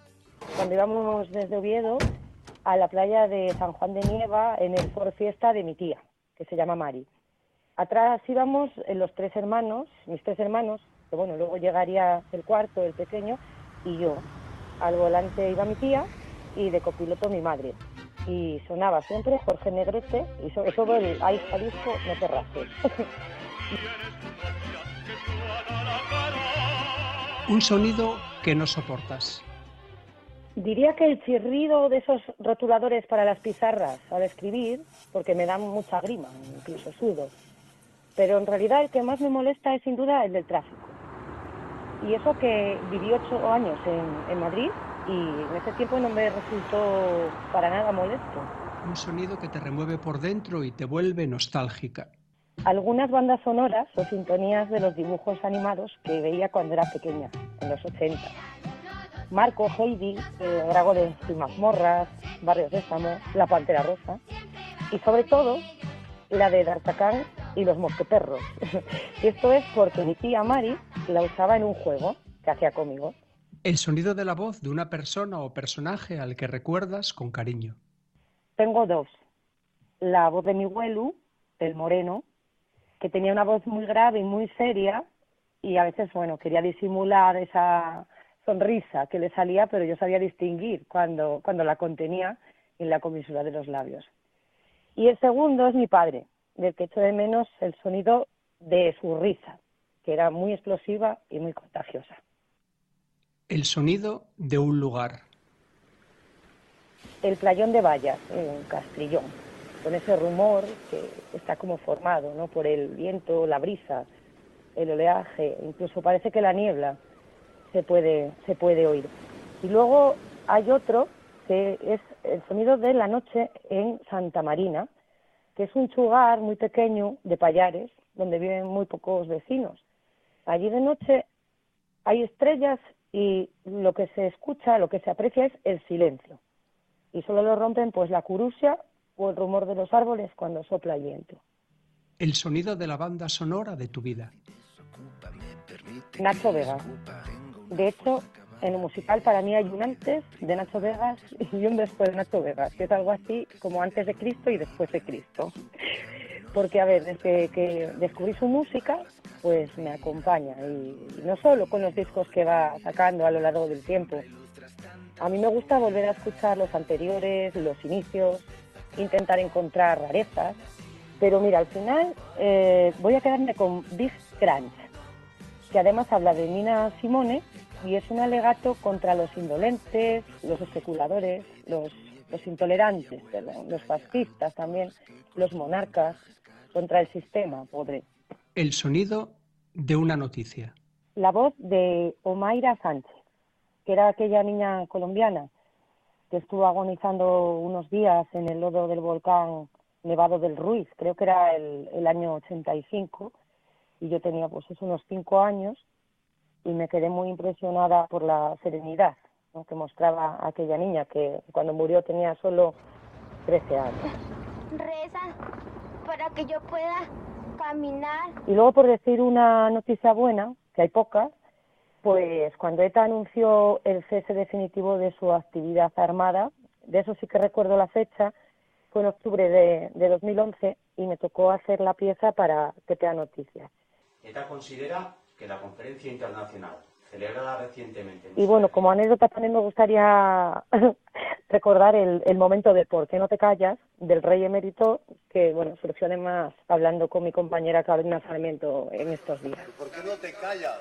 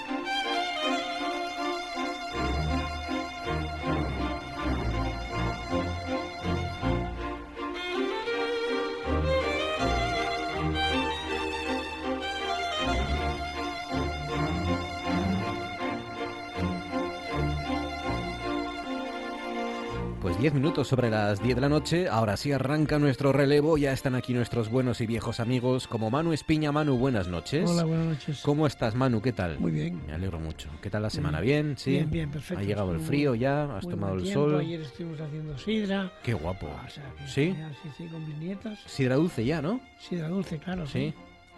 ¿Te salió bien? Imagínate, Imagínate, bueno, mm, la hice porque, porque el nieto mayor, seis años, dijo... Seis años ya tiene el tuyo mayor. Dijo, quiero... Hefesto. Que, quiero que hagas sidra dulce que me gusta mucho. Ares, era Ares. Ares. Ares. Ares. Claro, claro, claro. Y entonces ahí estuvimos, bueno, él, el pequeño y el mayor, el pequeño, que tiene eh, 18 meses, estuvo lavando manzanas junto a, junto a mí y al, y al mayor, ¿no? No puede ser. Sí, sí, lavando manzanas. Con 18 ahí, años ya. Entre lago 18 meses. A currar, claro que sí. Bueno, es que es lo que les prestan, es lo que ellos Qué disfrutan, bueno. ¿no? Claro, claro que sí. ¿Y te salió bien entonces la sidra La sidra está muy, joder, la sidra está buenísima, tiene un color divino y, y el nieto mayor bebió como, como cuatro o cinco vasos, imagínate. O sea, que tenía una Hoy- cabalera hoy- luego. Hoy, hoy bueno, bueno. Claro. Es muy buena porque limpia. No, no, ya. Sí. Es una es un lasante natural. Sí, sí, sí, eso, eso sí. Es sin natural. duda. Eh, Yolanda Vázquez, buenas noches. Hola, buenas noches a todos. ¿Qué tal, Yoli? ¿Cómo estás? Pues muy bien, Me alegro muy bien, mucho. la verdad que... No he comido ni sidra dulce, ni. No he bebido ni sidra dulce, ni comido castañas. Yo Yoli. tampoco, yo tampoco. Y sin embargo, he comido turrón. Está siendo un año rarísimo este. Yo también he comido turrón antes Yo las no castañas y la sidra dulce. he pasado del helado directamente al Yo turrón me niego. sin pasar O sea, por la castaña. Yo no y quiero comer turrón hasta el día de Navidad. No, no, yo soy como tú, Ya Manu, pero- Nochebuena. Pero, Es que- caí. O sea, no, no, yo Ya. no, yo me aguanto. Es decir, no quiero hasta ese día. Yo claudiqué ante los encantos de los supermercados que cada vez antes te ponen esa, esa serie de turrones Sí, de todos sí, los colores. ¿El 26 de octubre? Claro, claro, claro. 26 de octubre. 26 ya estaba, ya había turrones, ya Sí. panetones Sí, sí, y de sí. todo. Eh, Sí, sí, fui- sí comí castañas porque la- el domingo pasado, este no el anterior, fui con el nieto mayor a buscar castañas, a cogerlas. Fíjate. Porque quiero que aprenda esas cosas, a cogerlas, No, no. a doblarse el espinazo, a, a pincharse con los erizos. Exacto. a coger con las botas y separar Con la- así, sí, ¿no? con las botas Para poder separa- sacar. Bueno. separar los eritos, ¿no? Em, em, Con un he- palo. He mentido, yo he comprado castañas de estas de ambulantes de tal, de las Sí. del ¿En Cucuruchín. pues- de- sí. ¿En qué puestín? Si se puede saber. En el puestín que está, o sea, aquí, La aquí- eh, no, aquí en Oviedo, eh, arriba, o sea, el, el- el que hay a la salida de arriba de Salesas. Ah, sí, sí, sí. Por San Bernabé, por ahí. Y más malas que... Sí. Sí, Bueno, no sabían a nada. Están prohibitivas. Se pagaron. Las buenas. Se pagaron. Las que saben. Se pagaron este fin de semana las castañas baldunas a 10 euros el kilo en el Festival de Infiesto y en el de que hubo en las Regueras. Y a, a 7 euros el kilo las corrientes. Pero si hace dos días las estábamos dejando por ahí tiradas en, el, Ya, en los bueno, bueno, castañeos. Es que yo no, yo no entiendo qué pasa con lo que antes era de pobre y que era muy barato y además eh, lo mismo en verano Es- es- estamos igual mira, con los es oricios. Yo les- Antes eran, quiero decir, o sea, podías yo comer oricios por 5, 3, 4, 5, 6 euros el kilo. Yo el kilo. Ahora, ¿cuántos te cuestan? ¿18 euros? Nos acabamos con es- ellos. Yoli, es muy sencillo. Pero no solamente... Fíjate yo lo que pasa. La gente no, no, no quiere doblar el espinazo ni para coger oricios ni para coger castañas. No Pero bueno, quiere. no solamente La es eso, no- Manu, algo, algo habremos hecho mal, que va por donde dice Marcos la sobreexplotación o tal, No, o no, alguien, o no, alguien también sí. se está beneficiando. Hay Que si vamos a ver, ¿eh? las castañas son lo que son. Pero hay Quiero decir, producto, Manu, hay no, producto, pasa, hay castañas cogerlo. a 10 euros el kilo, Pero coño. hay que cogerlo y para coger. Me abulta mucho, para ¿eh? coger 10 kilos de castañas, te metes una riñonada. Si es que bajar y subir muchas veces. ¿eh? No, es- o sea, te metes una riñonada que hay que hacerlo para saberlo, ¿no? Entonces, eso es lo que la gente. La gente quiere las castañas en la gocha, es decir, en el pacho. En el pacho. ¿eh? No las quiere eh, en el camino. Y asadas ya, de, de mano.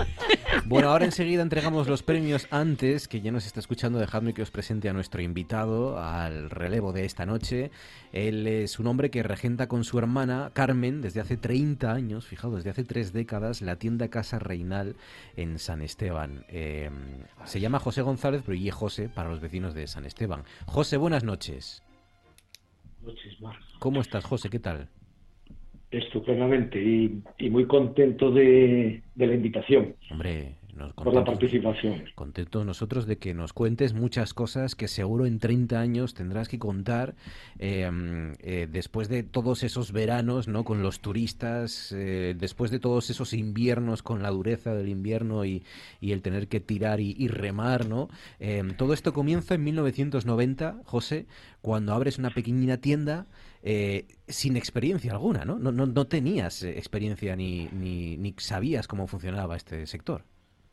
No, ninguna, ninguna. El, tema yo en, en el año, eh, hasta el año 89 eh, estuve estudiando, eh, no acabé lo que, lo que había empezado y coincidió, bueno, pues unos cursillos mientras a ver qué se hacía, no se hacía y, y, bueno, se presentó la ocasión de, de una tienda que se traspasaba, una eh, droguería en San Esteban en aquel momento. Estábamos en unos años francamente malos de capa caída, el pueblo muy triste, muy abandonado también, con poca población.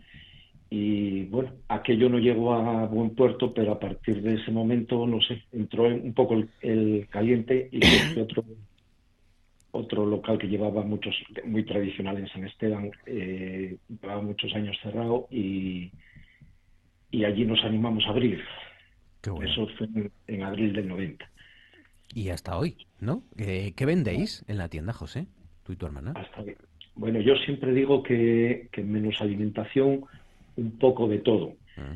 No dejamos de ser, no dejamos de ser un, un poquitín eh, una tienda más de pueblo, del entorno rural, donde das un poco de servicio a, a los clientes. Nosotros tenemos muchos clientes eh, mayores que no se pueden desplazar, que bueno, tienen necesidades de ciertas cosas y que nosotros intentamos dar un poco servicio. También es verdad que durante todos estos años el giro fue eh, completo, pues eh, en principio era solo regalo, que luego mm, nos metimos con algo de, de, decoración, complementos, algo de ropa, bueno, dejando y posando, buscando un poco el camino, pero en el fondo siempre con un surtido intentábamos que grande para dar el, servicio a los vecinos de todo el año. Claro. A los vecinos con los que con los que pudimos soportar la vida durante todos estos años. Claro años en los que ha, cambiado mucho San Esteban, ¿eh, José? Porque fíjate, fijaos, hace 50 mm, años más o menos eh, estaba entre en, unos 4.000 habitantes, ahora no, no llegáis a 500, ¿no? Y em, se ha reinventado, es verdad, San Esteban, pero, pero ¿cómo ha cambiado? ¿Cómo ha sido esa evolución, José? ¿Cómo lo has vivido? Bueno, lo de lo de los 4.000 eh, lo de los 4.000 vecinos mm, me imagino de la información, pero es algo más de 50 años. ¿eh? Eran, eran, los años anteriores a la guerra, después de la guerra, bueno, era cuando San Esteban trabajaba las 24 horas, los 7 días de la semana, los 12 meses del año. Era un trasiego continuo de, personal de todo el Bajo Nalón que venía a trabajar aquí, de los barcos que entraban, intercambio de, mercancías, bueno, aquello era inmenso. Astilleros. Astilleros, claro astilleros, todo aquello fue, fue cambiando cuando la, la salida de carbón eh, fue desviada hasta Gijón. Aquí hay muchísima relación con, con, los vascos y con los gallegos, bueno, por el intercambio de el intercambio y, muchísimas bodas que se celebraron con, con gentes de, de, las dos comunidades, que era un poco donde había donde había más, más movimiento, sobre todo con Altos Hornos de Vizcaya. Todo eso fue a menos, a menos, a menos. Toda la, no la industria, sino los eh, consignatarios de buques, eh, almacenes de carbón, todo eso que, que vivía un poco alrededor de la actividad tan grande del puerto, eh, cuando vieron las vacas adelgazar, pues cogieron las de Villadiego. Entonces San Esteban quedó desasistido completamente. Hubo ahí una época luego posterior en que por las características empezaron a, instalar algún desguace de barcos. Bueno, hubo un poquitín de, actividad que mantuvo el, el bajón ya de, población, pero, bueno, que no fue suficiente para, para mantener un, pueblo tan vivo como fue en sus tiempos. Y a pesar de todo resistís, eh, incluso en la pandemia. ¿Cómo fue resistir en la pandemia, José? ¿Cómo hicisteis? Evidentemente, solidaridad, ahí es donde se notó, y ya lo hemos dicho muchas veces, lo mejor y lo peor, ¿no? De, de, la gente y de las personas, y en este caso lo mejor del pueblo, ¿no? Eh, no vas a creer lo que te digo, pero, pero fue un año traumático para todos. Claro desde, desde los autónomos pequeños y en, entornos rurales fue todavía más, más complicado. Hmm. Eh, nosotros en concreto eh, estuvimos cerrado el, periodo, aunque podíamos tener abierto por el tipo de actividad, que era un poquitín de venta al por menor de toda clase de artículos. Eh, bueno, por razones familiares, teníamos a mi padre con, con 96 años, teníamos miedo de llevarle para casa, luego había artículos en la tienda que se necesitaban probar y que no podía ser. Bueno, en fin, nosotros cerramos, pero mantuvimos un poco el, servicio a, esos clientes nuestros de, todo el año, mayores, que no salían de casa, que pues unas pilas para el mando de la tele, pues una bombilla para la cocina, en fin.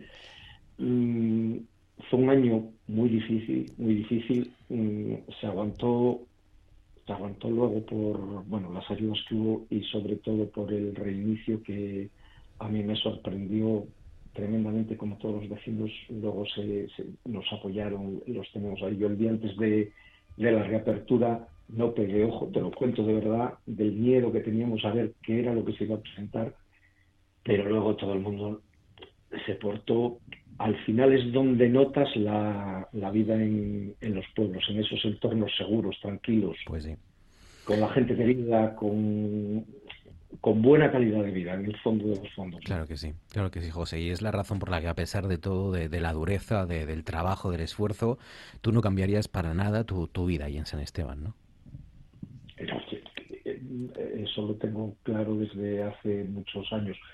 Eh, hay momentos de decaimiento. A, mí me, da rabia siempre hablar como, como, como tendero y como autónomo porque parece que siempre estamos quejándonos, que no hay ventas, que no hay ayudas, que no hay...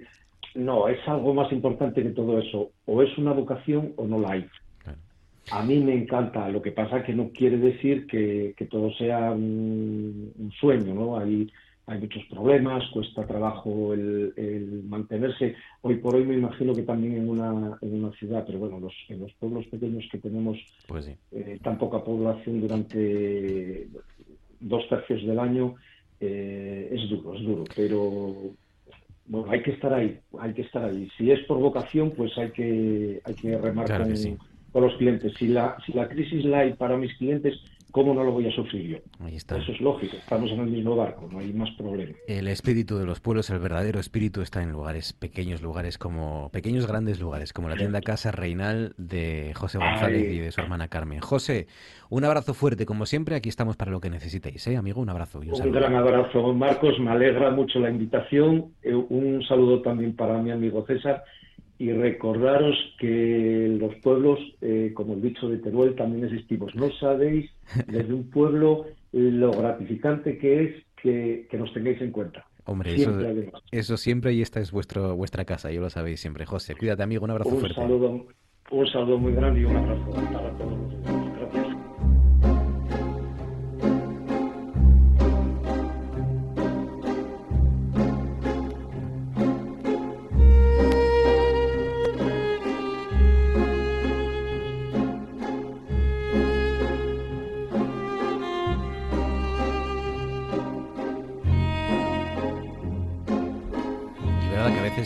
hablamos de los pueblos como algo exótico y que está, está muy lejos, pero todos eh, estamos o hemos estado o nos hemos criado o venimos de un pueblo. Eh, fundamentalmente en Asturias. ¿eh? O sea que todos tenemos alguna conexión especial o vivimos, ¿no? En realidad, en, realidad los que no mayoría. en realidad vivimos en pueblos grandes porque nuestras ciudades no dejan de ser pueblos grandes, ¿no? para lo bueno y para lo malo, Gijón, Oviedo y Avilés son pueblones, ¿no? En, en muchos aspectos todavía. Pero bueno. Eh, Jolie, que has estado en un ciclo, ciclo Chile Baila, un encuentro virtual eh, hace unos días eh, en el Centro Coreográfico María Pajés, ¿no? Bueno, pero, online. Online. Online. Bueno, pero eso es estar de alguna manera también, ¿no? Sí, sí, sí, sí, sí. Eso es ahí, has hablado y... Sí, sí. Y, como bueno, eh, esta semana además también el día 16 es el Día Mundial del Flamenco, pues nada, me ha parecido oportuno eh, traerlo a colación, entre otras cosas, bueno, pues porque el María Payés, que desarrolla mucha actividad en Madrid y hace poquitos años, mm, no llega a cinco, abrieron en Fuenlabrada un centro coreográfico con la con, eh, vamos, en, colaboración con el Ayuntamiento de Fuenlabrada, también participa eh, el Ayuntamiento de Madrid, eh, con el objetivo de impulsar, bueno, pues residencias de jovencitos, formación, encuentros, tiene una actividad súper dinámica en redes sociales, periodistas especializados acercan, bueno, pues desde charlas, impartir, bueno, pues un poco, un, poco, un poco de, hay un poco de todo, pero en torno a la danza desde el punto de vista de la docencia, de la, de la escritura, de las publicaciones, de la investigación. Bueno, pues, pues, eh, y siendo el día que es el miércoles, que es el Día Mundial del Flamenco, pues no está mal. Y además van a hacer ese día eh, van a hacer varios varios actos y va a estar María Payés y va a estar pues Carmen Linares la otra premio princesa y que bueno van a hacer varias actividades en torno a esa celebración. Entonces qué pues, guapo. ve- esto va a ser eh, pasado mañana entonces día pasado, 16 pasado mañana. ¿dónde? En el centro coreográfico de Fuenlabrada, que es la que, que está regentado por la Fundación María Payés, pero que tiene que va a tener, quiero decir, su- su- sus actos online a través del canal de YouTube, eh, no sé si a través de Facebook Live, que antes eh, hacían muchas cosas, pero ahora lo han eh, reorientado más hacia su canal de YouTube y e Instagram. Qué guapo. Pues nada. Eh, y tienes el congreso, ¿no? El congreso de danza. Sí, sí. No paras, ¿eh? Estás Bueno, es que esto es porque me hacía mucha ilusión, porque como me han invitado así, y ya sabéis que yo lo, y lo de la danza y esas cosas tan pequeñillas que, Te bueno, nos vas a pues, Zaragoza, entonces. sí, sí, un, sí, el 18, el 19 y el 20. O sea, el viernes, el sábado y el domingo. Y, Y el lunes nos lo cuentas aquí. Sí, y el lunes os lo cuento. Y, y bueno, me han, me han invitado eh, sobre todo, bueno, pues por, por eh, lo que hablo de flamenco, por mis artículos de flamenco, porque me conocen de otras, de otras actividades y de otras iniciativas que, que siempre sabes que, bueno, pues tengo una patita en Madrid. Y vamos a hablar, pues, de danza española así en, en- dicho en, en- como muy en genérico, ¿no? Mm, Que dices danza española y, todo el mundo piensa, puede pensar que es flamenco, puede pensar que es danza antigua, puede que pensar que es danza histórica y la danza española es pues algo tan tan tan tan mm, histórico pero a la vez presente en, en- en- en muchas de las danzas folclóricas o de eso que se llama clásico español y sobre todo lo pintó pues Goya Mm, Básicamente lo pintó Goya, eh, pintores también, otro tipo de pintores eh, menos costumbristas que él en cuanto a bueno, pues a, a retratar la vida en el campo, ¿no? Y la danza española es algo así como la jota peninsular, no la jota zaragozana, ni la jota asturiana, que hay jota y muñeira, ni la jota eh, manchega, ni la jota castellana. Es una cosa como más dieciochesca, eh, que eh, se enraiza pues con eh, los juegos infantiles como el juego de la gallinita ciega, como el juego del matarile, como el juego del corro de la patata. Bueno, pues eso. Pues nada. El lunes aquí, la experiencia de este congreso de danza eh, española en Zaragoza, al que Sí. va a asistir como invitada especial, gran estrella seguro del Bueno. congreso, nuestra Yolanda Vázquez, para, para que nos cuentes todo lo que de ahí se comenta y se habla y las cosas que pasan. Y ya para acabar, un libro de nuestro Enrique del Teso, de nuestro consejero de actualidad, Ah. Enrique del Teso, que eh, presentaba hoy, era, ¿no? Hoy presentaba, ¿fuiste? No, no fui, ¿no? fui. Lo que pasa que yo no, no sabía si, digo, a lo mejor, mm, no sabía si vosotros lo ibais Hablaremos, a tratar. hablaremos con él. Eh, la propaganda de la ultraderecha y cómo tratar con ella, ¿no? Sí, el anterior libro, eh, que sí que lo presentó, era sobre las izquierdas. ¿eh? Mm, eh, sí que lo presentó en. Yo no sé si este lo presentará o no. Esta vez ha sido, la presentación ha sido esta tarde eh, en la Casa del Libro de Gijón. ¿Eh? a las 7 de la tarde, si no me equivoco.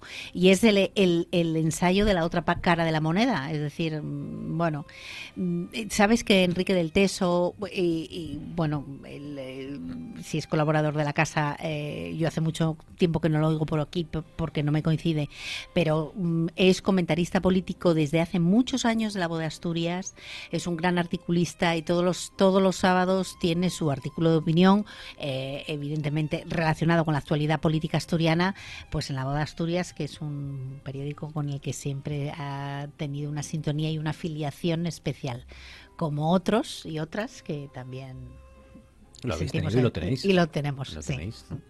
Pues, pues muy bien, pues sí, hablaremos con, con Teso seguramente un, un día de estos, pero, pero es una de las novedades literarias, sin duda, de este De- otoño, que hay muchos libros, muchas películas, muchos... De ensayo político, porque Hay, se escribe mucha poesía, se escriben cuentos, se escribe, bueno, pero de ensayo político, realmente ensayista político y que esté, que sea profesor universitario y que esté muy, muy, muy en redes sociales y tal, realmente Enrique del Teso. Claro, que no es solo lo que cuenta, sino también cómo lo cuenta y cómo lo escribe. Sí, exactamente. Y lo, y lo, y lo bien in- informado que está siempre. Manu, entregamos los premios. ¿Estás preparado? Sí. Sí, sí. Espera, déjame que, déjame que salude a- al cumpleañero hoy, porque Alberto Secades, buenas noches. Ay, hola, ¿qué tal? ¿Cómo estás, Secades? Felicidades. Bien, bien. felicidades. Ah, bien, vale. Estás Sí. de cumpleaños hoy, ¿no? Sí, 50. Como no, como no has traído nada. Cin- y digo, sí, a lo mejor no es- 58, traía la sorpresa de venir. 58. 58. Traía los años 58. Estás a la- al borde de la crisis de los 60. ¿Hay crisis en los 60? ¿Qué va? Manu, ¿Qué va? ¿no? ¿Tú ya pasaste los 60? ¿No hay Yo, crisis de los 60? A partir de los ¿No te, no te a- haces un tatu, a lo No, mejor? a partir de los 40 Un empiezas, empiezas a contar para atrás. Bueno, a los 45. No, 40, Sí. 40, empiezas para atrás ya. Mm. Y, y- y te van pasando los años, pero te enteras. Sí. Te- o sea, Sí, te yo- vuelan. Yo, yo me contaron una vez que a partir de los 40, de los 50, entras en la cara B. La cara B de la vida, ¿no? Bueno, tú eres del Des cuenta. 64 entonces, ¿no? Soy del 64, sí. Claro, sí, sí. Del Entonces- 14 de noviembre. Bueno, todavía... Y mañana es mi santo. Hala, venga. Mañana es tu Ah, santo. qué bueno. El San Secades, mañana. Sí, Fíjate. exacto. Qué bonito. Eh, pues nada, eh, Manu, vamos a entregar los premios. Venga, el reventón. Bueno, el reventón. ¿A quién se lo das? eh, es que no, no es a, a nadie en concreto y es a muchos en particular. Eh, es, eh, o sea, estamos viendo la pesadilla de la burocracia en Asturias por la lentitud y la cantidad de obstáculos que se pone a la gente. La, la pasividad para descolgar el teléfono, es decir, llamar a cualquier eh, estamento de la administración en Asturias o llamar a la seguridad social se ha vuelto una pesadilla. Una pesadilla con hasta 50 llamadas sin que nadie eh, tenga bien descolgar el teléfono. Que si por lo menos pusieran buena música en los contestadores, ¿no? Pero ya estamos ya de Mozart y Bueno, de tal. el- el- es decir, el, el- el bueno, después, si consigues descolgar el teléfono, que es lo difícil, eh, eh, te encuentras con la segunda parte, que es la cita previa.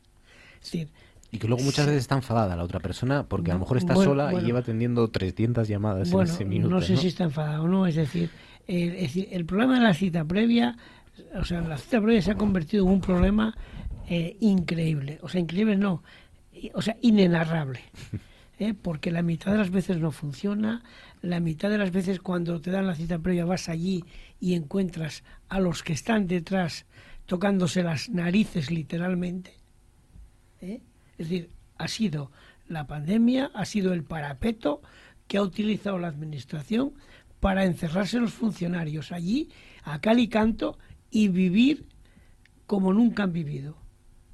Es muy triste que tú, eh, aquí en Asturias todavía tenemos la, la suerte, en algunos sitios, de que para una cita médica, después de que consigues que te cojan el teléfono, te la pueden dar para el día siguiente en los pueblos. En las ciudades esperan hasta 10 días. Es decir, si tienes un catarro hoy, hasta dentro de 10 días no tienes consulta en, eh, en- en el médico generalista para que te miren el catarro. Es decir, o sea, fácilmente llegues a los 10 días con una neumonía. El reventón entonces para la lentitud de, de la El administración. en problema casos, es, es, y yo lo que siempre digo es, ¿quién coño controla a esta gente? Y el Náyade, el bueno, Bueno, el Naya de este, esta vez es para un viejo conocido de nosotros, eh, nuestro, eh, se llama Alberto Uría. Alberto Uría, pues hace, en el 2009 cogió con su mujer, vivían en Oviedo, retornaron a la localidad de Pena de Nogueira, en Ibias, eh, junto al puente de Boadil, eh, que cruza el río Navia y que hace de frontera entre la Asturias suroccidental y la Galicia suroriental. Allí se encuentra el país del Abelleiro. Alberto Uría, eh, el 11 de noviembre, eh, después de 13 años, perdón, el 5 de noviembre, después de 13 años, pues presentó eh, la miel de ese cortín milenario, es decir, un cortín de 400 años que él recuperó con, con ayudas importantes, pues eh, se presentó en, en, en, un certamen que mm, un poco en el que compiten las mejores mieles de España. Él consiguió con su miel de cortín de Uturuelos en eh, el del 2022 Mm. el primer premio, es decir, la mejor miel de España. Aquí ha- hablamos con Alberto Uría, ¿no? Alberto ya hemos hablado con él, Sí, sí, sí, sí, sí. efectivamente. Es que me sonaba, claro. Entonces, bueno, pues- por esta sección. Pues, pues hay que hay que felicitarlo porque mm, tener la mejor miel de España y hay que sobre todo invitar a la gente a que vaya a Pena de Nogueira. Es un pueblo de Asturias, no está en el quinto, Mm. está en el quinto, Ibias, ¿no? En Ibias, en el quinto pino, pero allí hay el Museo del Avieiro y allí podemos charlar con él y conocer, pues es un poco la vida, la vida de la gente retornada en el medio rural. Pues el reventón, el malo para la pesadilla burocrática en Asturias y el bueno, el náyade para Alberto Urial, que le enviamos también un abrazo desde aquí. Y ahora vamos con la receta porque Manu hoy va a preparar rápidamente shiitake, corazones de alcachofa, coles... ¿Cómo es? ¿Coletas? ¿Colitas? No, la- colitas de langostino. Colitas de langostino, cebollino y flores.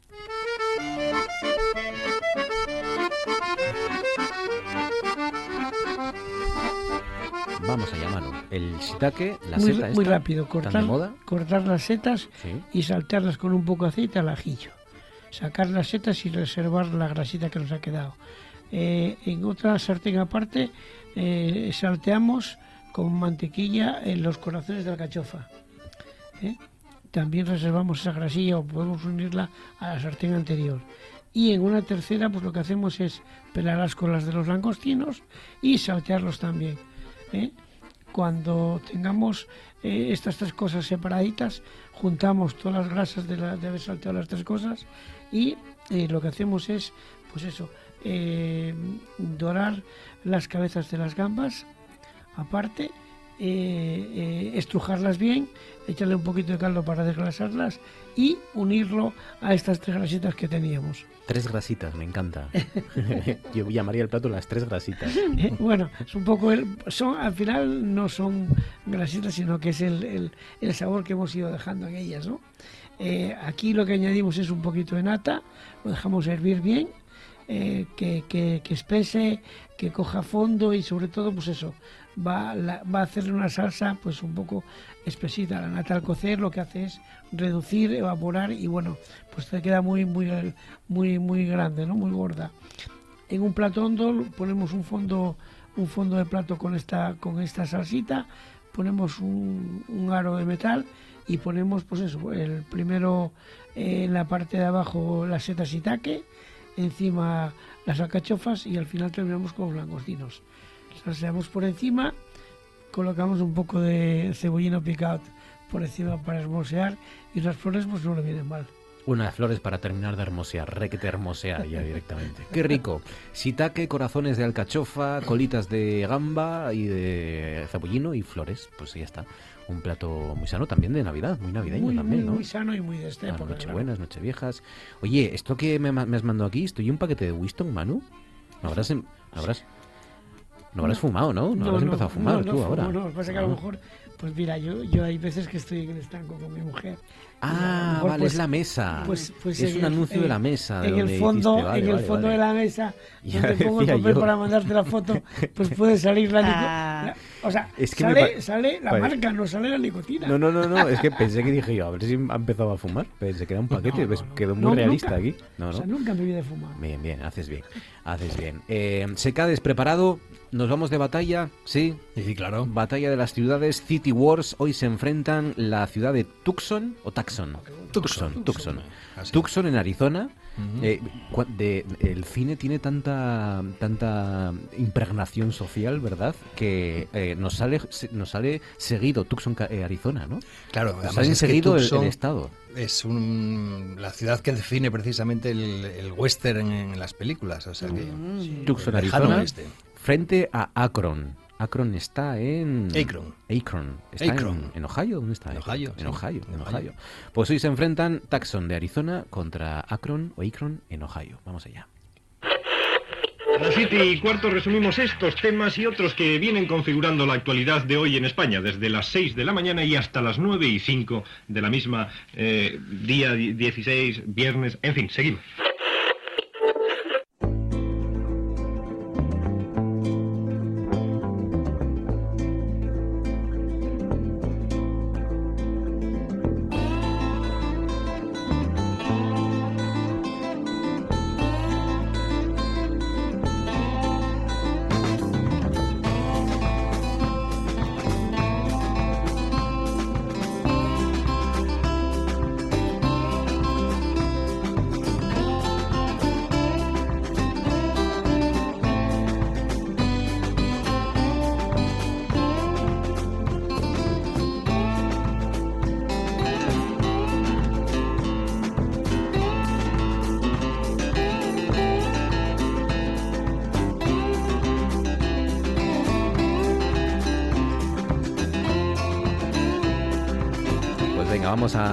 Enfrentar a esta gente y voy a, voy a ver si me acuerdo del punto extra, que la semana pasada se me, acabó- se me, se me olvidó el darle el punto extra, no el, el bonus track. Estaba, estaba ya muy decidido, o sea, Ah. que independientemente de las votaciones. ¿Quién se clasificó la semana se pasada? clasificó- Se clasificó San Diego. San Diego, San Diego. Que son lo mismo esta semana, son eh, los dos tipos de ciudades. Uno es la ciudad de origen español, eh, que es Tucson, en Arizona, y la otra la ciudad de origen sajón. Eh, Tucson está organizado en torno a una plaza y Akron está organizado en torno a la vía principal, la mainstream. Qué bonito. Eh, venga, pues vamos con los five fun facts primero de Tucson, de Tucson, Arizona. Bueno, pues está enclavada en el cinturón del sol, se la conoce como America's Biggest Small Town, la más grande de las ciudades pequeñas y tiene 500.000 habitantes. La segunda de los datos es que allí está la sede de la Universidad de Arizona, donde pues, se les conocen como los Whitecats. El nombre de Tucson significa empápago al pie de la montaña del manantial negro y tiene sentido porque, este es el cuarto de los datos, está rodeada por las sierras de Santa Catalina, Rincón, Tucson y Santa Rita. Y el quinto dato es que la misión de San Xavier de Bac, fundada en 1700, está a unos 12 kilómetros un poco más arriba del río, eh, pues eso, del río Tucson. Así es, Tucson eh, o Tucson en Arizona. Tucson, no sé, Tucson, Tucson. Tucson, Tucson, mejor Tucson. Todavía hemos dicho Tucson. Eh, así es, Tucson en Arizona y así suena la primera de las canciones que se enfrentan en este City Wars de esta noche.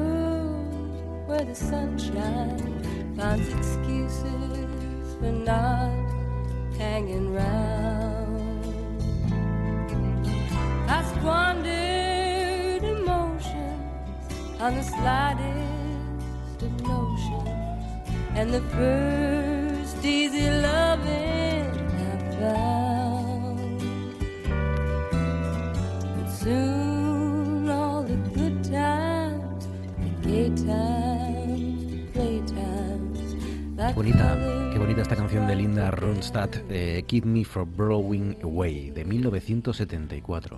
Esta es una debilidad personal y la traigo hoy porque como es mi cumple traigo a Linda para que me cante. Así que mola ¿Sigue mucho. viva? Sí, ¿no? Sí, sí, sí, de momento sí. Además sacó hace un par de años un disco que canciones dedicadas a mi padre que eran canciones de origen mexicano y molaba un montón. Bueno, pues el caso es que esta eh, cantante de mucho éxito, conocida como la primera dama del rock, eh, mestiza porque tiene ascendencia mexicana y su padre es eh, de origen alemán, empezó en el trío Stone Ponies y eh, con él, estando ya en Los Ángeles, empezó a grabar sola, aprovechó el ímpetu artístico de Laurel Canyon, ese eh, semillero de artistas, y se dejó impulsar por la trayectoria de Eagles y Jackson Brown, con quien se fue de gira. Y esta canción está extraída de su quinto y último disco con Capitol antes de fichar por Asylum. Pasé toda mi vida en un mundo donde la luz del sol encuentra excusas para no pasar el rato. Desperdicié emociones sin ninguna noción de lo que hacía y me entregué al primer amor fácil que encontré. Pero pronto, los buenos tiempos, los tiempos alegres y los de juegos, todos se juntan como los colores y se desvanecen. Oh Señor, si me escuchas, tócame y abrázame y evita que el viento me lleve. Thank you.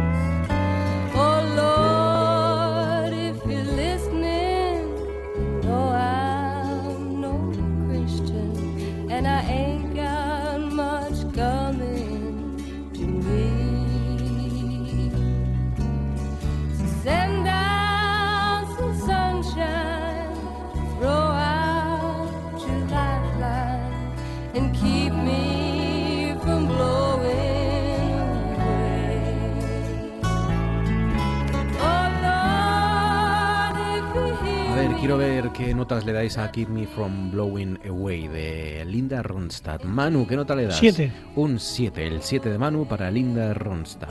Jolly, Bueno, yo le voy a dar un 8 por Wyatt Earp. un 8 por Wyatt Earp, eh, de parte de Jolly. Muy bien, muy bien. Juanjo, el Juanjo le da un 8 también. 8 de Juanjo, yo le voy a dar un 8 también. 8, 7, 8 y 8. Y luego nos queda el, el punto el punto mágico, pero es a la ciudad, ¿no? A la ciudad, sí. Al final, en función de la- los five fan facts, de lo que os apetezca, pues elegís Vale. una de las Ah, dos vale. y se la dais. Ojo al salto en el estilo y en el tiempo. De 1974 pasamos al 2010 y de Linda Ronstadt a los Black Keys.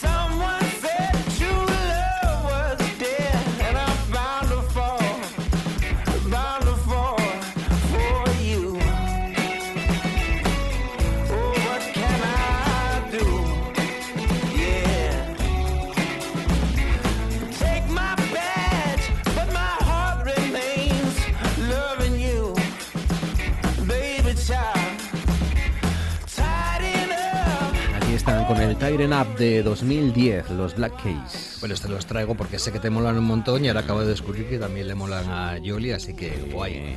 Son Dan Auerbach y Patrick Carney, la pareja de más éxito del rock alternativo. Esta canción es la que lidera el sexto LP, que realmente se titula This is an album by the Black Keys. The name of the album is Brothers, pero que todo el mundo conoce como el disco como Brothers. Y este fue el que marcó el camino hacia su triunfo. Se grabó en Brooklyn y lo produjo Danger Mouse, esta canción, no todas las del disco. Quería amor, necesitaba amor, pero alguien dijo que el amor verdadero estaba muerto, pero yo estaba destinado a enamorarme de ti. ¿Qué puedo hacer? Oh,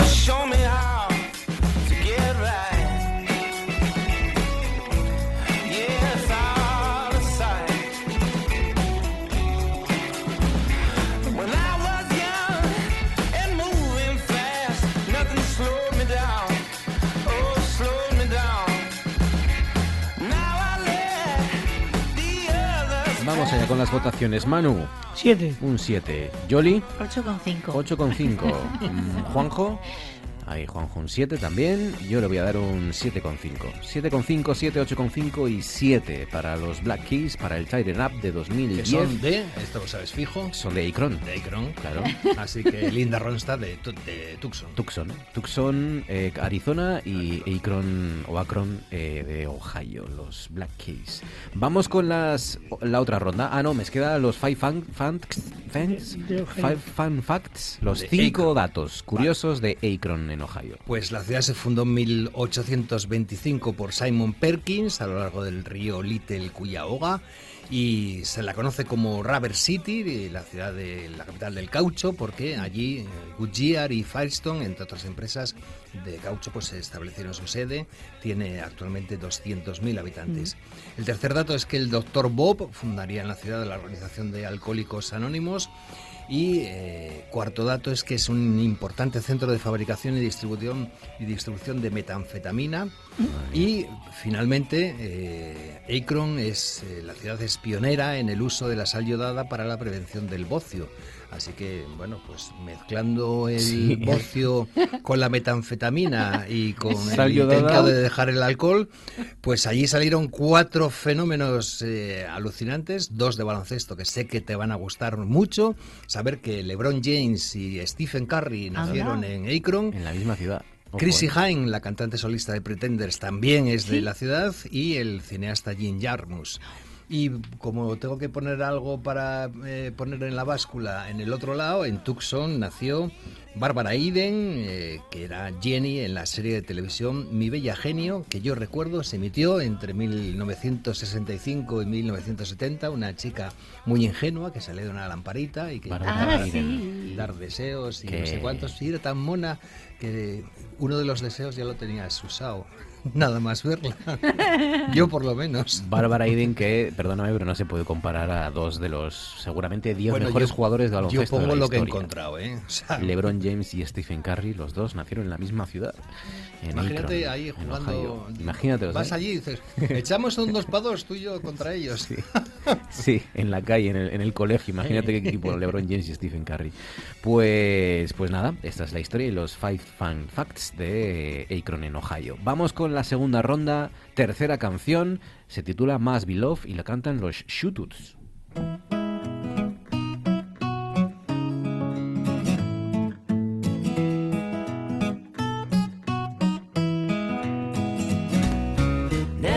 Chance, I never saw coming. But the best kind of loving just comes off sudden.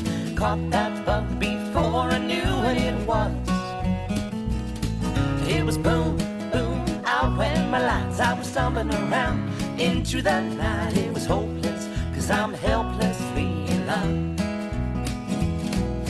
Well, honey, it must be love, you know. It must be love comes from heavens above. And baby, it must be love. Tell me it must be love. It was hopeless, cause I'm helplessly in love. It might be miles away around the next corner. Nothing to stop you, nothing to warn you. Wouldn't matter anyway if there was. Oye, me gustan, ¿eh? Me gustan. ¿Qué es esto? ¿Es como Neo Country o qué es eso? Revival Country y Sí. bueno, pues eh, mezclan también la música de los años 50, así que es una cosa que, bueno, pues está muy chulo. Es el disco de debut de este suena quinteto. bien. ¿Te gusta, no? Suena muy bien. Shootouts, a ver si pone más de un 7. Shootouts. Esa será la prueba. Uy, sacar a Manu del 7 esto es muy difícil. Por ¿eh? eso, por eso, vamos a ver. Y pues el quinteto está liderado por Ryan Humbert y las armonías vocales de Emily Bates. Nunca tuve oportunidad, no lo vi venir. El mejor tipo de amor llega de repente. Atrapé ese error antes de darme cuenta. Debe de ser amor. Estoy perdidamente enamorado.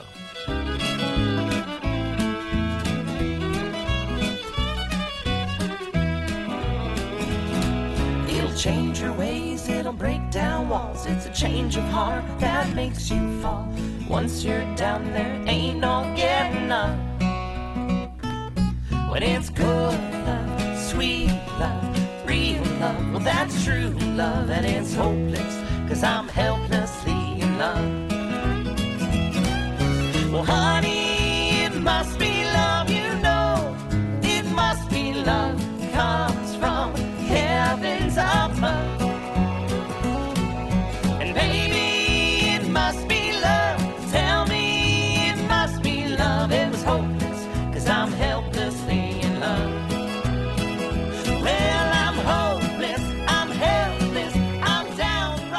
downright. Me recuerda a Poco y Lafarge y esta gente, ¿no? Sí, hace sí, música sí, retro, verdad, así. verdad. Me gusta, me gusta. Venga, vamos con las notas. Eh, Manu, ¿qué nota le das? 7, 7, no puedo dar más Siete. porque, porque la primera era muy buena.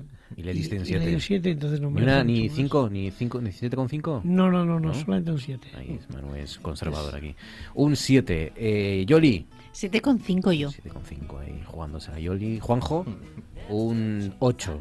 Claro, es que para Juanjo lo difícil es poner eh, decimales con las manos. tenemos, Cierto, que, cierto. tenemos que practicar alguna idea con esto. Una coma así, cuando me hagas así o algo así. no, sí, sí. Un 8 de Juanjo. Yo le voy a dar un... A mí me ha gustado un... dar una un- idea. ¿Sí? Si te saca la lengua es eh, medio punto. Si, si saca Ah. la Que punto. pone los dedos y luego saca la lengua para el medio Vale. punto. Venga, vale. Pero va hacia qué lado, Además, hacia la izquierda o hacia la partir de derecha. ahora te va a sacar siempre la lengua. Es como el chiste de la vaca, que dice, está sacando la lengua, ¿para qué lado? Porque está adelantando, ¿no? Con la vaca que va detrás. Para- venga, pues si me saca la lengua es, un- es media décima. O sea, cinco décimas. Eh, yo le voy a dar un 8,5. A mí me gustan los shootouts. Shootouts. Eh, shootouts, digamos, ¿no? Y esta canción, Shootouts, eh, Must Be Love de 2019. 8,5, 7, 7,5 y 8. Y vamos con la última, que se titula Lookout. Es del, de este año.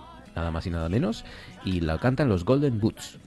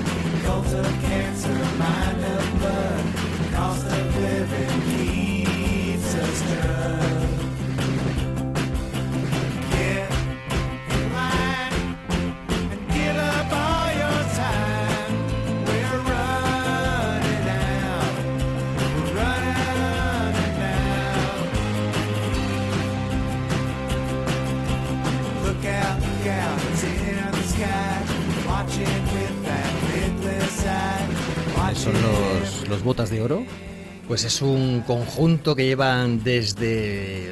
Un conjunto no, es una pareja que llevan desde 2001. Este es su eh, noveno LP y es la banda liderada por Dimitri Manos, también conocido como American Monoxide y es miembro de otro conjunto que también es súper interesante, Doctor Dog. Y la acompaña Ryan Eggleston y es evidente que estos tíos se lo pasan en grande y es como juntarte con amigos después de que hayan pasado 20 años desde la última vez que te juntas con la pandilla y sabes que puedes seguir hablando de lo que te da la gana sin miedo de desvariar porque en el fondo te lo vas a pasar bien. Golden Boots Lookout de este mismo año y suena así.